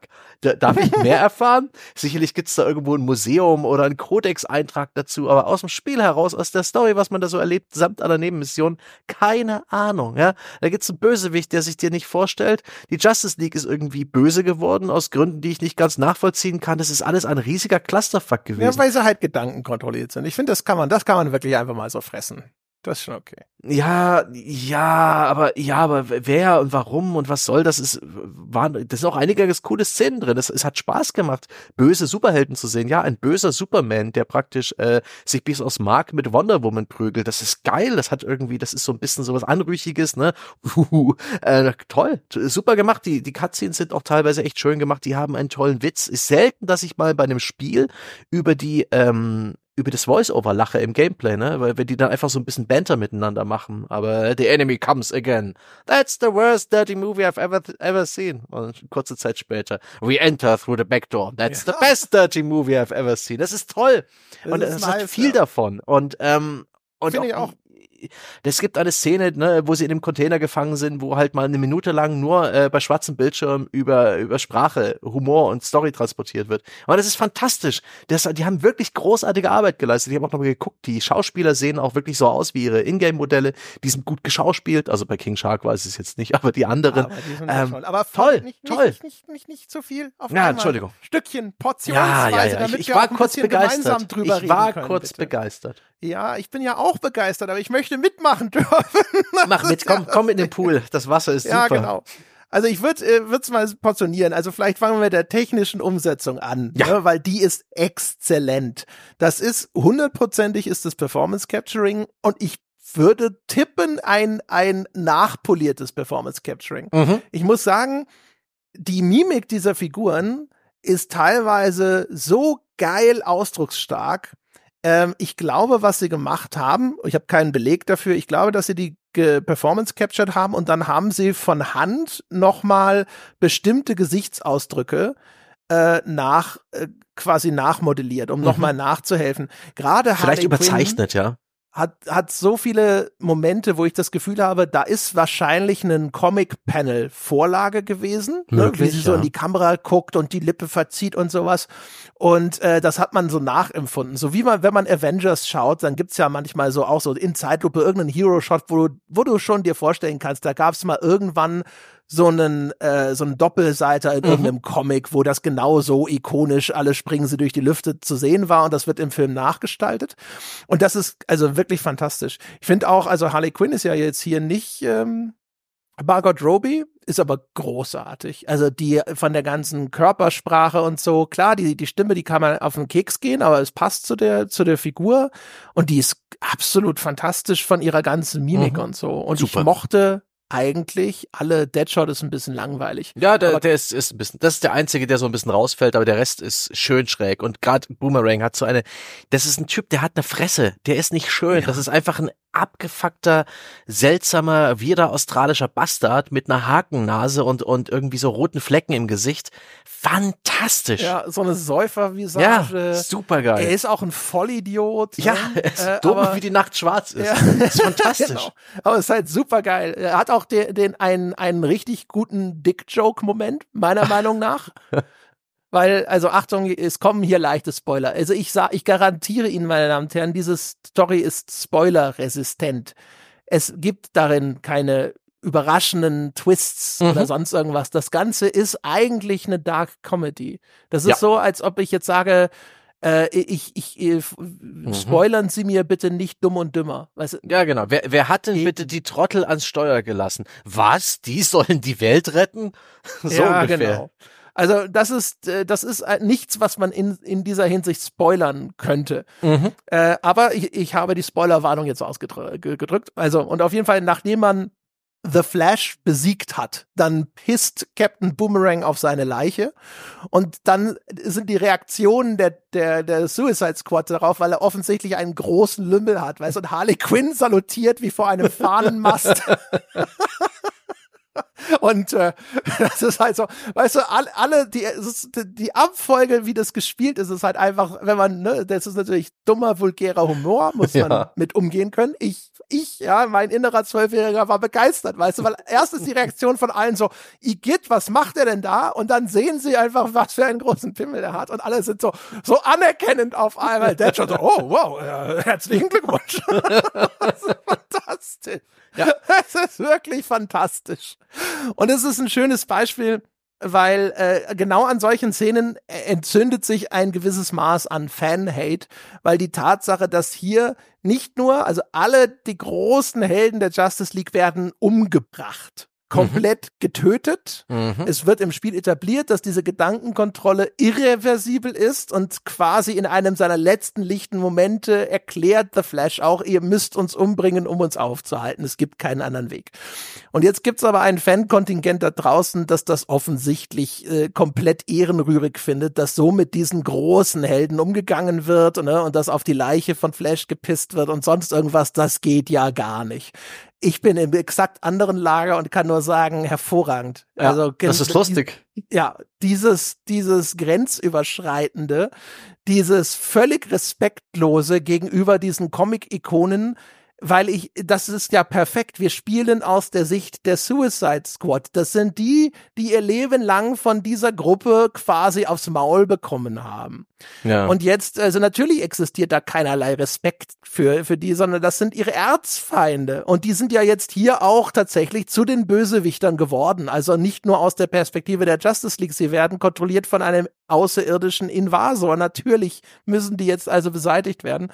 Und es, also ich fand's äh, super. Es ist ein bisschen, ähm, es wird nach hinten raus ein bisschen eintönig, ne? Also ja, es passiert nicht viel. Ist der, der, die, ja, und auch vor allem der, die Art Gag, die sie spielen, mhm. ist dann äh, irgendwann häufig immer die gleiche, ne? Also, äh, ein, an, ein an sich heroischer Moment der Justice League wird un unterlaufen, indem jemand was Dummes sagt ja. oder was Dummes tut. Ne? Also sie laufen in Zeitlupe und sagen, yeah, wir gehen jetzt los und ziehen in den Kampf. Es gibt die, es wird diese typische Superhelden auf in den Kampfästhetik mhm. eingefangen und auf einmal kommen sie alle wieder zurückgelaufen, weil sie was liegen gelassen haben. Ja, ist, und diese Art Gag gibt's echt oft. Ja. Und irgendwann denkst du dir so, okay, ich glaube, wir haben nicht mehr so viele andere Ideen, was wir da rausholen. Passiert auch, äh, äh, ne, das ist ja so, eine, so ein unfreiwilliges Team. Ne? Die, die wollen eigentlich gar nicht, die, die werden aus dem Gefängnis entlassen, äh, die, die sind, die werden gezwungen zu ihrem Job, weil sie alle eine Bombe im Nacken haben und wenn sie irgendwie aus der Spur äh, gehen, dann werden sie umgebracht. Also das sind so, so äh, Kompanen wider Willen und so einen ganzen Hauch von hey, wir sind ein Team gibt's, aber das ist es passiert eigentlich keine großartige Charakterentwicklung so zwischen den Leuten und für mich eben auch viel zu wenig äh, Erklärung dieser Charaktere. Da, da hat ähm, da hat Deadshot ein bisschen Beef mit oh Gott, mit wem? Äh, war das The Flash? Nee mit Green Lantern, oder? Mit Green Lantern, irgendwie Boomerang hat Beef mit The Flash, ähm, alle hatte, haben sie irgendwie eine Geschichte ja, mit diesen Harley Superhelden. Quinn mit Batman. Ja, das, das kenne ich schon noch ein bisschen, aber ich wird mir auch nicht wirklich erklärt. Gerade was Boomerang jetzt mit dem Flash zu tun hat, weil sie beide schnell sind. Das weiß nicht mal ich. Also ich war, glaube ich, in einer besseren Ausgangslage als du, weil ich die Filme wenigstens alle kenne. Das heißt, also ich wusste schon, wer ist die Suicide Squad und so, ne? Und das, die, das Suicide Squad, das sind dieselben vier in den Filmen. Jein, äh, ich, boah, Boomerang im ersten. Also meine Erinnerung an den ersten ist dürftig, äh, muss ich ehrlich zugeben. Ne? Den habe ich einmal gesehen. Der ist auch einfach grotesk scheiße, äh, mhm. aber weiß ich nicht mehr. Es gibt, es ist eher so, dass du häufig auch dann denkst, natürlich, ne, bei der die die James Gunn Verfilmung, die ist der erheblich bessere und witzigere Film. Und dann denkst du dir so, wo ist denn hier Peacemaker, ne, und sonst irgendwas? Aber vielleicht kommen die ja, da kommen ja über die Seasons ja. jetzt offensichtlich dann noch neue Figuren mit genau. dazu. Was irgendwie krass ist, ne? Weil die dann auch wieder eigene Movesets mitbringen, was die Fortbewegung und so angeht. Also bei Joker, da gibt's ja schon erste Szenen und sowas. Das ist auch nochmal komplett eigendesignte Figuren. Mhm. Ähm, das ist eigentlich ein sehr aufwendiger, kostenloser Zusatzcontent, den sie da ausspielen. Ja, so, das ist auch so ein bisschen eine meiner Theorien, dass im Spiel auch noch sehr viel, also dass sie versucht haben, ne, wir machen Service Game, das, das scheint irgendwann festgestanden zu haben. Finde ich schade. Also aus dem, aus dem, was sie da so angefangen haben, hätte man auch ein sehr, sehr gutes Storyspiel machen können, gerade mit ihrer Technik, mit diesen fantastischen Voice Actors ja, und, und diesem Performance Capture. Fähigkeiten vor allem, Ne? Das ist ja das, äh, wo das Studio schon etabliert ja. war. Jetzt habe ich uns selber von der Story weggeführt, bevor es eigentlich ratsam war. Lass uns da noch ja. kurz das fertig machen. Also ich finde, äh, was halt geil ist, ist halt die ganze Inszenierung. Ne? Also ja. die, wie die Figuren, äh, die, die haben eine irre Präsenz, finde ich fantastisch, ja. finde ich teilweise wirklich äh, großartig gemacht. Und ich finde auch, äh, die Cutscenes haben manchmal in ihrer Inszenierung haben sie so geile äh, Panoramen. Also es ja. gibt dann so Szenen, da ist dieser gigantische, dieses riesige Schädelraumschiff von Brainiac schwebt über der Stadt und da sind riesige Flammen, die dahinter hochsteigen. Das sieht pompös aus. Das ist richtig geil. Auch der Kampf mhm. Superman gegen Wonder Woman, hast du schon gesagt. Super. Da ist Umf dahinter, ist geil gemacht. Das hat sogar mhm. eine Dramatik, wenn dann äh, Wonder Woman im Kampf unterliegt und so. Es ist geil. Super gemacht. Also, also da regelmäßig war ich richtig beeindruckt und auch so, so ein paar Charaktertwists, ne, die Lex Luthor Geschichte, die, äh, die habe ich nicht so kommen sehen, die war clever gemacht, die, die, auch die Figuren haben Präsenz und auch so die Kleinigkeiten. Ich mochte es, äh, mal äh, Helden zu spielen, die nicht irgendwie wie ähm, der der Retter der Welt praktisch, ähm, ne, der Erlöser von allen NPCs und so weiter empfangen wurden. Yeah, du kannst uns retten, du bist der Gute. Hey, ha, kannst du das Waisenhaus retten, sondern alle, du, du, du hast dann irgendwann diesen Unterschlupf und so so der der weibliche Nick, Nick Fury in der DC-Variante, äh, Waller, äh, die die mhm. zwingt dich halt dazu, ihre ihre ihre Jobs zu erledigen und richtet sich da so ein und überall stehen Soldaten rum und du kannst mit denen reden und die beleidigen dich alle. Das ist fantastisch. Ja, stimmt, genau. Die haben überhaupt keinen Bock auf dich. Das ist nur. Das glaubt das auch ist, keiner an dich, ja. Richtig. Auch, auch äh, Waller ist ja eigentlich eine Despotin, ne? Also ja. die hat dir Bomben eingepflanzt, um dich zu kontrollieren. Sie behandelt uns die ganze Zeit wie Scheiße. Es ist auch eigentlich cool, ne? So eine der ersten Story-Missionen ist der Versuch der Suicide Squad, sich einfach der Bomben zu entledigen mhm. und dann abzuhauen. Die haben eigentlich gar nicht vor, ihren Anweisungen mhm. zu folgen. Und das sind äh, die Elemente in dem Spiel, die funktionieren fantastisch. Also ja. ich hatte da echt Spaß mit. Ich fand es auch durchgehend wirklich unterhaltsam, selbst wenn sich der Humor abnutzt. Ja, und hinten raus gibt's dann halt so ein zähneknirschendes äh, Respektieren so seitens der, der, der Offiziellen für Suicide Squad, aber das ist auch das Maximum. Und das mochte ich, das mochte ich so gern. Ich habe die Schnauze voll, den Highland zu spielen. Und äh, das war, oh, das, diese Rahmung, die, die, die ging runter wie Öl. Ja, das ah. ist super. King Shark ist halt eine komplette Kopie von Drax aus ja. ähm, Guardians of the Galaxy klingt sprachlich ähnlich, funktioniert genauso, ist auch so dieser Fish out of water Humor. Also hat eine, eine ungewöhnlich distinguierte Ausdrucksweise, ein erstaunlich ausgefeiltes Vokabular, stammt aber aus einer ganz anderen Welt und versteht deswegen sozusagen die Welt der Menschen und ihre, ihre, ihre Idiome und so alle nicht so mhm. richtig und deswegen. Nimmt äh, alles wörtlich, äh, kann mit Ironie wörtlich. nicht so viel anfangen, sowas, ja. Solche Sachen, ne? Aber, aber, aber hervorragend ausgeführt, toll mhm. gesprochen, sehr sehr schön, trockener Humor, geile Figur, einen, einen lebenden äh, Muskelhai zu spielen, hat mir irre viel Spaß ja. gemacht. Gute Voice-Overs in den Missionen. Ja. Also auch die, wenn sie kurz noch miteinander quatschen, bevor die Mission losgeht und nachdem die Mission beendet ist, etwas, was wo ich normalerweise geistig ausschalte, selbst während der Mission, ne, da hast du ja diesen, äh, die, so ein bisschen durch die Story-Rahmung, die sie versuchen ja dich immer in andere Figuren zu tun und er sagt halt, weil ich, ich, das ist meine Mission, ich möchte das bitte machen und da kannst du dem nachgehen und dann hast du seinen Voice-Over, wo er sozusagen die Shots called, wo, wo auch alle anderen mit den Augen rollen. Das ist eine tolle Chemie zwischen denen, das funktioniert super. Ähm, das, auch das der wirklich, Aufwand wirklich ne, in der Welt. Wirklich also es toll. gibt in der Welt äh, ständig Durchsagen erst von Batman. Ne? Mhm. Du hörst den Funkverkehr von Batman sozusagen immer äh, hörst auch, wie, wie der über dich spricht. Ne? Also mhm. die ganze Justice League redet immer komplett abschätzig über dich, weil mhm. sie dich überhaupt nicht ernst nehmen. Äh, du hast äh, die, diese, hinter diese Radiodurchsagen von Lois Lane, die im Grunde genommen deine Aktionen im Story-Kontext nochmal der mhm. Stadt mitteilt, ne, wo so deine eigene Heldengeschichte nochmal durch die Linse von Lois Lane irgendwo dargestellt wird. Also auch der, der ganze Aufwand, der in diesem, diesem, äh, in der, in den Synchronsprecheraufnahmen liegt, ne, ist enorm. Also in der Hinsicht ist es auch einfach ein richtig cooles Spiel. Ja, das, also Gott, wäre das nur ein Storyspiel gewesen. Irgendwas so eher so in Richtung Spider-Man oder, oder God of War. Ich meine, kann man immer noch dieselben McGuffins einbauen, die man halt hier holt das Item, damit wir Schaden bei diesem Superhelden machen können und oh, jetzt holst du diesen NPC, damit wir äh, Upgrade-Mechanik X im Hauptquartier einbauen können. So ist es ja die ganze Zeit. Also was man da letztendlich tut in der Story, ist, ist äh, relativ gezwungen und egal. Aber es hat halt, es hat mir so viel Spaß gemacht, da, dazu zu schauen. Und wenn man diese Spielwelt bevölkert hätte und mit interessanten äh, Kleinigkeiten gefüllt. Das wäre mir lieber gewesen als immer wieder generische Game as a Service Fleißaufgaben, tägliche Login-Boni, äh, Fleißlisten an Contracts und Zusatz-Challenges, die man noch nebenher abarbeiten kann, um sich ein bisschen Ressourcen freizuschalten und um damit dann irgendwie sich den Eintritt ins, End, äh, ins Endgame zu äh, leisten. Das ist alles ganz, ganz ganz schade. Ich mag diese Sorte Spiel nicht, zumindest nicht, wie sie äh, hier inszeniert ist, weil das Gameplay, der Gameplay-Loop passt einfach nicht zu zum Service-Game-Gedanken. Obwohl das, halt der Gameplay vielleicht, das Gameplay, das, der Gameplay-Loop ja vielleicht doch, aber nicht die Rahmung, nicht die Inszenierung. Das schreit nach, ah oh, fuck, das schreit nach Story-Spiel. Ja, also wie gesagt, also ich glaube sogar, es hätte vielleicht, na, weiß ich nicht. Also ich meine, dass die, wie, wie unfassbar generisch die einzelnen Missionen immer unfassbar. sind. Ne? Also du spielst, äh, du hast das Gefühl, du spielst das Gleiche immer wieder. Ja. Da sind nominell Variationen dazwischen. Interessanterweise dafür, dass es so uniform ist, funktioniert es erstaunlich gut. Ich glaube, dass das Core-Gameplay ist nur äh, so ein einfach so ein Tick daneben, so ein, mhm.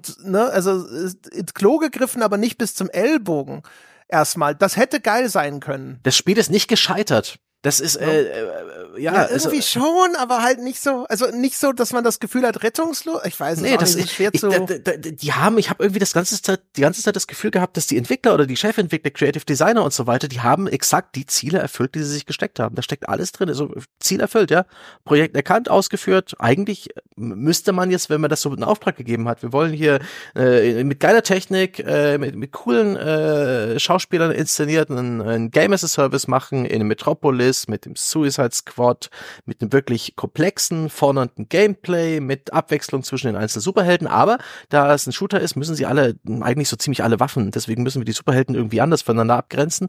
Aber trotzdem soll es da was geben. Wir wollen ähm, irgendwie ähm, äh, ein Endgame, was äh, die Leute fordert, wo sie wirklich Und nachdenken. am Ende soll es sich gut verkaufen. Ah, ja, das stimmt auch. Ne? es ist irgendwie, ich habe auch das Gefühl, es ist ein paar Jahre zu spät. Inzwischen ist da eine im, im Markt eine deutlich größere Übersättigung und vielleicht auch Müdigkeit vorhanden. Andererseits eine Hell Wars 2 zeigt uns, dass die die, ja. die, die reine Service-Game-Struktur Wenn das geil wäre, nichts. wird es immer noch funktionieren. Richtig, also wenn es ein geiles Spiel ist, wird es gespielt. Ich glaube halt, dass dieser, dass das Kerngameplay dass das geil sein könnte, weil wie gesagt, also da sind genügend Elemente drin, die theoretisch geil funktionieren würden, wenn sie erstens noch besser gepolished gewesen wären, damit einfach dieser mhm. Spielfluss da ist und dann das, was da an Progressionsmechaniken drüber ausgeschüttet wurde, ist Rotz. Und das ist halt, glaube ich, auch das Ding. Es ist äh, ja das, das x-te Beispiel.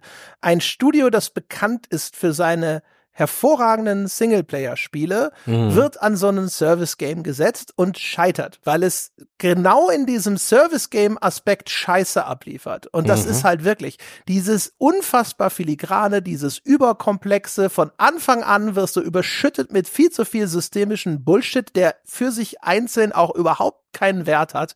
Das ist ja ein Fehler. Mhm. Das würde ja einfach auch ein, ein Studio, das ein gutes Service-Game machen kann, so nicht machen. Ja. Und Sie, das ist wie ja. BioWare, wie Crystal Dynamics vor ihnen, wie Warner Brothers Montreal. Gut, da haben sie bei Gotham Knights mhm. haben sie ja noch zurückgezuckt und haben das mit dem, es sollte gar kein Service-Game werden, Ding gespielt und so weiter. Aber das ist ja jetzt das ja. x-te Mal, dass ein Studio, dessen Stärken ganz woanders liegen, verschwendet und verheizt werden ja. in diesem Idiotenbereich. Und vor allem, es ist wieder Warner.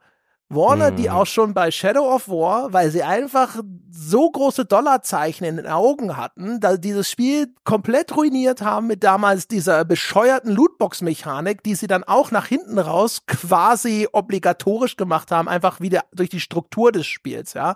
Die haben sie ja da auch schon drauf gehämmert und haben ja damals auch schon wieder äh, quasi ne, eigentlich eine, eine an sich geile Reihe kaputt gemacht. Und jetzt Im, im sind sie Teil, wieder ja. da. Ja, ja jetzt sind sie wieder da und es passiert das Gleiche. Ja. Und also es ist natürlich Spekulation, aber man möchte schon sehr stark annehmen, dass die, die Forderungen und Ideen und Wünsche und die großen Rosinen im Warner Brothers Management dafür verantwortlich sind, dass wir das jetzt so bekommen ja. haben. Ich fürchte auch.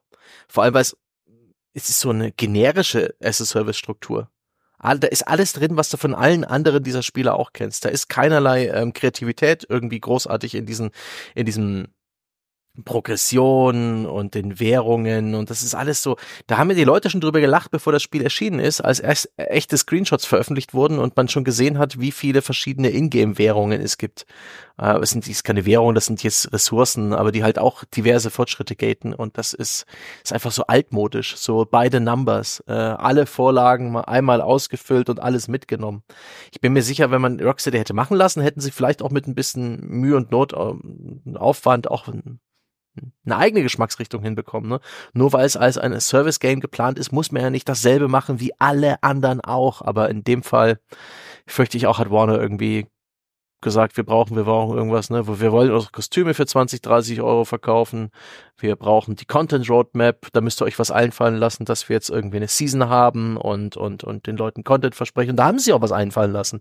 Da, da gibt's Spielstrukturen, die, oft, wie, wie das ganze Spiel angelegt ist, das äh, funktioniert theoretisch, dass man jetzt auch noch in vielen, vielen, vielen Updates ganz viele andere Spielerfahrungen und Gegner und sowas hinzufügen könnte und sogar Spielfiguren, was für das Genre auch durchaus äh, so früh nach Release äh, stattlich ist, gerade so ausgeformt wie die Figuren sind. Aber ähm, ich glaube, eben nicht, dass sich das, also das, das ist halt so schlecht gestartet, dass das äh, alles, was jetzt noch kommt, auch egal ist. Das ja. hat kein Publikum gefunden. Was haben wir jetzt geschaut? 1300 Leute ist der Peak bei Steam in den letzten 24 Stunden zum Zeitpunkt der Aufnahme. Das ist nicht viel. Es ist wenig. Mhm. Also man, ja, also man, man, bei solchen Sachen, manchmal können sich solche Spiele ja tatsächlich noch berappeln. Mhm. Aber hier, also kann ich es mir nicht vorstellen. Also klar, die Serverprobleme zum Start, die werden schon äh, erstmal Leute abgeschreckt haben, mhm. die dann vielleicht sogar auch zurückkommen können. Und wenn dann jetzt hier irgendwie Joker als großer Charakter droppt, ja, dann kann ich mir vorstellen, dass in diese, diesem Comicbook-Fandom genug Leute da sind, dass sie sagen, das will ich jetzt wenigstens mal anschauen und so weiter und so fort. Aber insgesamt, ich glaube, das ist einfach viel zu unzugänglich. Es ist ja. so ein Spiel, damit das auch wirklich äh, eine Mainstream-Größe an Teilnehmerzahlen erreicht, das, das kann nicht so viele Leute komplett vor den Kopf stoßen durch diese überbordende Komplexität und durch hm. diese extrem unbefriedigende Progression, die von Anfang an so ist. Ja. Dass sowas dann im Endgame nach hinten raus äh, quasi diminishing returns abwirft und dann immer zäher und langwieriger wird, das ist ja mehr oder weniger den Leuten vertraut. Aber der Weg dorthin ist schon einfach so mhm. völlig egal. Und ich, wie gesagt, also ich, ich habe das Gefühl, dass, weil ich finde, in dem, in dem Kern, also in der Inszenierung, in der Gestaltung und auch in dem Gameplay-Kern, da erkenne ich das talentierte Studio ja. wieder. Und ich glaube, in diesen ganzen Service-Mechaniken sind sie halt einfach nicht kompetent. Mhm. Ich glaube, die sind scheiße. Ich glaube, das ist auch nicht das, was geplant gewesen wäre, also was das Ergebnis anbelangt. Das ist einfach so. Und das macht's halt echt so, so schade, weil man, hätte man sie machen lassen können, wo sie erkennbar wirklich stark drin sind, hätten wir halt einfach ein geiles Spiel gehabt. Ja. Und so ist ein theoretisch geiles Spiel jetzt einfach beerdigt worden durch diesen ganzen Müll, den man da reingeladen ja. hat. Es ist sicherlich nicht diese, diese Gift- und Galle-Reviews und User-Scores wert. Das hat jetzt irgendwie so bei 3, irgendwas User-Score bei Metacritic. Es äh, äh, wurde links und rechts eigentlich verteufelt und ganz, äh, ganz schlimm runtergemacht. Das, das sehe ich hier nicht. Deswegen bin ich auch froh, das gespielt zu haben. Es war schön, sich praktisch mich vergewissert zu haben, dass es jetzt kein kompletter Reinfall ist, sondern dass äh, äh, Rocksteady wirklich äh, Talent hat. Ähm, da arbeiten unglaublich talentierte Menschen, dass unglaublich viel Aufwand und Liebe in dem Spiel steckt und dass ich da wirklich, ich hatte, ich war unterhalten. Also durch die durch die Inszenierung, die Story, es hat Spaß gemacht, auf so einem hohen Niveau so, ein, so eine Next-Gen Open World zu durchstreifen und da ein bisschen zu ballern. Ähm, es erklärt für mich auch ein bisschen das Mysterium der positiven Steam-Reviews, wo so 20 Prozent der Leute bloß negativ ab, abgeben. Ich glaube 81 Prozent sagen, das ist gut. Das ist in der Art und Weise, wie man bei Steam äh, Spiele bewertet, und zwar nur entweder positiv oder negativ, ist mir das ähm, schon klar, weil äh, man da durchaus anerkennen und, und respektieren und positiv bewerten kann, was das Spiel dann letztendlich bietet, auch wenn es die, die Landung nicht, ähm, nicht richtig hinkriegt und letztendlich den, mich. Den linken Stick zu spät reingedrückt. Richtig, ganz genau. Und dann geht's halt nicht in den Slides, sondern mein Charakter läuft langsam weiter. Es ist echt, äh, und ich, ah, du hattest im Vorfeld des Gesprächs auch irgendwie die Theorie, dass äh, Steam da auch durchaus Review-Bombing bereinigt hat. Ja, bin was ist sicherlich, wo ich mir alle, auch sicher bin, dass es das gab. Ja, alle quasi unmoderierten äh, User-Score-Aggregatoren, also Metacritic oder Google. Google hat ja auch so ein eigenes Scoring-System und mhm. auch bei Google sind irgendwie 2900 Reviews oder so zum Zeitpunkt unserer Aufnahme abgegeben worden. Und die sind alle unterirdisch. Die sind halt alle richtig schlecht. Auf Google irgendwie 2,3, Metacritic 3,7. Also so richtig scheiße. Und nur Steam mhm. und ich glaube äh, PlayStation hast du auch nachgeschaut, mhm. da waren es irgendwie 4,4 von 5. Mhm. Die sind eigentlich gut. Und ich bin mir sicher, das liegt daran, dass sicherlich auch zu einem Teil gab es da sicherlich Review-Bombing, weil es gibt einen Teil von Leuten, die flippen ja total aus wegen solcher Sachen wie mit Flash oder mhm. Batman, der da einfach exekutiert wird und solche Geschichten. Und das ist ehrlich gesagt Babygetue. Weißt ja. du, wenn man dann da sitzt und sagt, in einem Suicide Squad Spiel wird mit meinem Helden, der von einem außerirdischen Monster Gedanken kontrolliert wird, wird ein unwürdiges Ende beschert. So, ja, the fuck, who cares? weißt du? Werd erwachsen. Also, das ist egal, äh, finde ich. Und wenn, also, ne, da, sollte man diese Kritik als Review-Bombing behandeln und aussieben, weiß ich nicht, ob das tatsächlich das richtige Vorgehen ist, aber allgemein wissen wir, dass Steam, wenn da so Horden von Leuten kommen, die das Spiel downvoten oder sowas, dass die da aktiv werden und in in Summe ist es wahrscheinlich besser, wenn sie sowas aussieben, als wenn sie sowas zulassen, weil das Review-Bombing in vielen anderen Fällen einfach komplett unberechtigt ist. Äh, aber es ist erkennbar. Das, das sind eigenartig positive Scores auf der einen Seite und dann eben auch eigenartig niedrige Scores auf der anderen Seite. Mhm. Und die Wahrheit liegt wahrscheinlich irgendwo dazwischen, tatsächlich. Ja. Ne? Vielleicht ein bisschen näher an den positiveren Reviews, wenn man denn weiß, worauf man sich da einlässt. Wenn du auch, also es gibt natürlich auch viele, die sind da reingelaufen und sagen, hey, neues Rocksteady-Game und erwarten ein mhm. neues Rocksteady-Game in der Vorstellungswelt, die durch die vorhergehenden Titel von Rocksteady nun mal etabliert wurde. Und damit hat es natürlich wirklich nicht mehr viel zu tun. Das ist ein völlig anderes Spiel, fühlt sich mhm. völlig anders an, hat ganz andere Struktur und sonst irgendwas. Also, dass die Leute dann enttäuscht sind, ist klar. Mhm.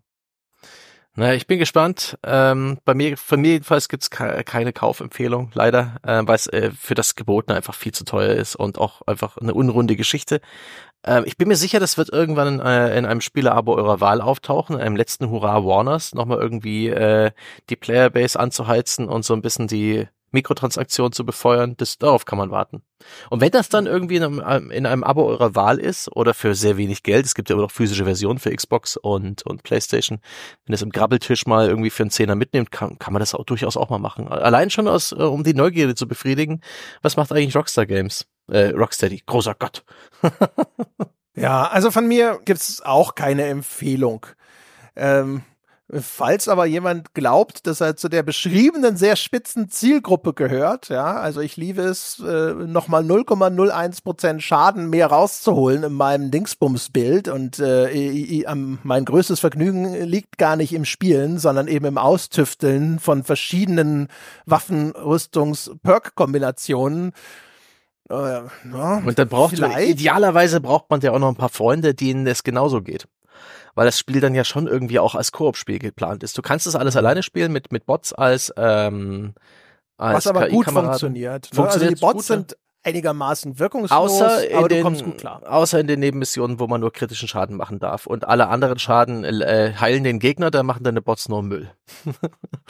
aber das ist jetzt nur ein Detail. Geht schon, ja, geht. Geht auch allein, aber ich, äh, wir haben es auch mal zu zweit gespielt, zu Probe halber, das hat durchaus funktioniert. Ich habe es auch mal mit Randos gespielt online, das hat lustigerweise an dem Tag weniger funktioniert. Da gab es immer wieder im Missionsabschlussbildschirm äh, fast eine Minute lang äh, ein Stocken, bevor das wieder irgendwie weiterging, also wo auch Animationen nicht richtig abgespielt gespielt haben und so. Und dann im Gameplay hat es dann wieder funktioniert, aber zwischendurch äh, immer wieder große Stocken. Generell hatte ich ordentliche Serverprobleme beim Spielen. Ich habe es eingangs erwähnt, beim, beim bei meiner zweiten Session musste ich 12, 13 Mal versuchen, mich äh, das Spiel zu starten, bis es überhaupt sich starten ließ. Ähm, in den letzten Tagen ist es aber deutlich, deutlich besser geworden. Also als wir zusammengespielt haben, hat's ja bei mir auch Probleme gemacht. Also ich hatte da häufig mal, dass das so die, diese typischen Lag-Warping-Effekte hatte. Ne? Da sind dann Figuren durch die Gegend ge ge geworbt oder ich bin auf mhm. eine Horde von Gegnern zugestürmt und dann waren die auf einmal tot weil anscheinend du da schon gewesen bist.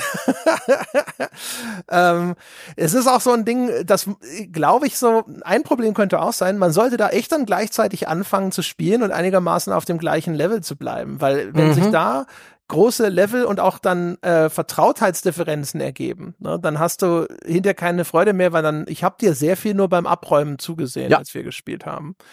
Ne, weil du hast, äh, du hattest mehr Spielstunden, du hattest deinen Charakter besser im Griff und du warst irgendwie noch mal sechs Level über mir und dann ja. war häufig so, ich, ich, ich rannte irgendwo hin und dann waren schon alle tot bis. Ja, ich hatte auch schon ein bisschen Endgame-Ausrüstung mit diesen ganzen, ähm, na hier Set-Boni und die haben schon einen Unterschied gemacht. Auch wenn dieser Unterschied darin bestand, dass ab und zu das Bane-Symbol über meinem Charakter aufploppte, wo ich auch nicht mehr weiß, wieso, und ich ab und zu äh, beim Besiegen von Gegnern grün leuchtende Bane-Symbole äh, gespawnt habe, die ich dann aufnehmen konnte. Ich habe ehrlich gesagt keine Ahnung, warum warum und was das ausmacht. Ich habe sie einfach aufgenommen. Ich hatte keinen Bock mir schon wieder diese Item-Beschreibung zusammenzupuzzeln und im Hinterkopf zu behalten, was das alles soll. Oh Mann, was für ein weirdes kleines Game. Aber ja, ich, genau. ich fand das, das sehr halt echt so. Ich, aber umgekehrt, also, also ich fand im Singleplayer, man kommt da wirklich gut durch diese Kampagne durch. Klar. Äh, das war ganz Klar. nett und so weiter und so fort. Das war schon okay. Ähm, aber ne, für eine Empfehlung reicht das Dicke nicht. Im Koop, ja, kann ich mir vorstellen, weiß ich gar nicht.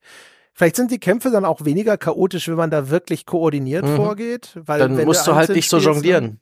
Ja, dann, bist du halt ständig so links, ja. rechts, oben, unten und so. Könnte schon cool sein, weiß ich nicht. Aber es gibt, es gibt einfach keinen Anhaltspunkt, wo man sagt, ja, hol dir das. Weil, wie ich sagte, ich finde den, also bis auf äh, eine sehr, sehr eng umrissene und auch nur in meinem Kopf existierende vielleicht Zielgruppe, ehrlich gesagt, sehe ich einfach ganz, ganz kategorische Probleme in einigen mhm. sehr neuralgischen Punkten.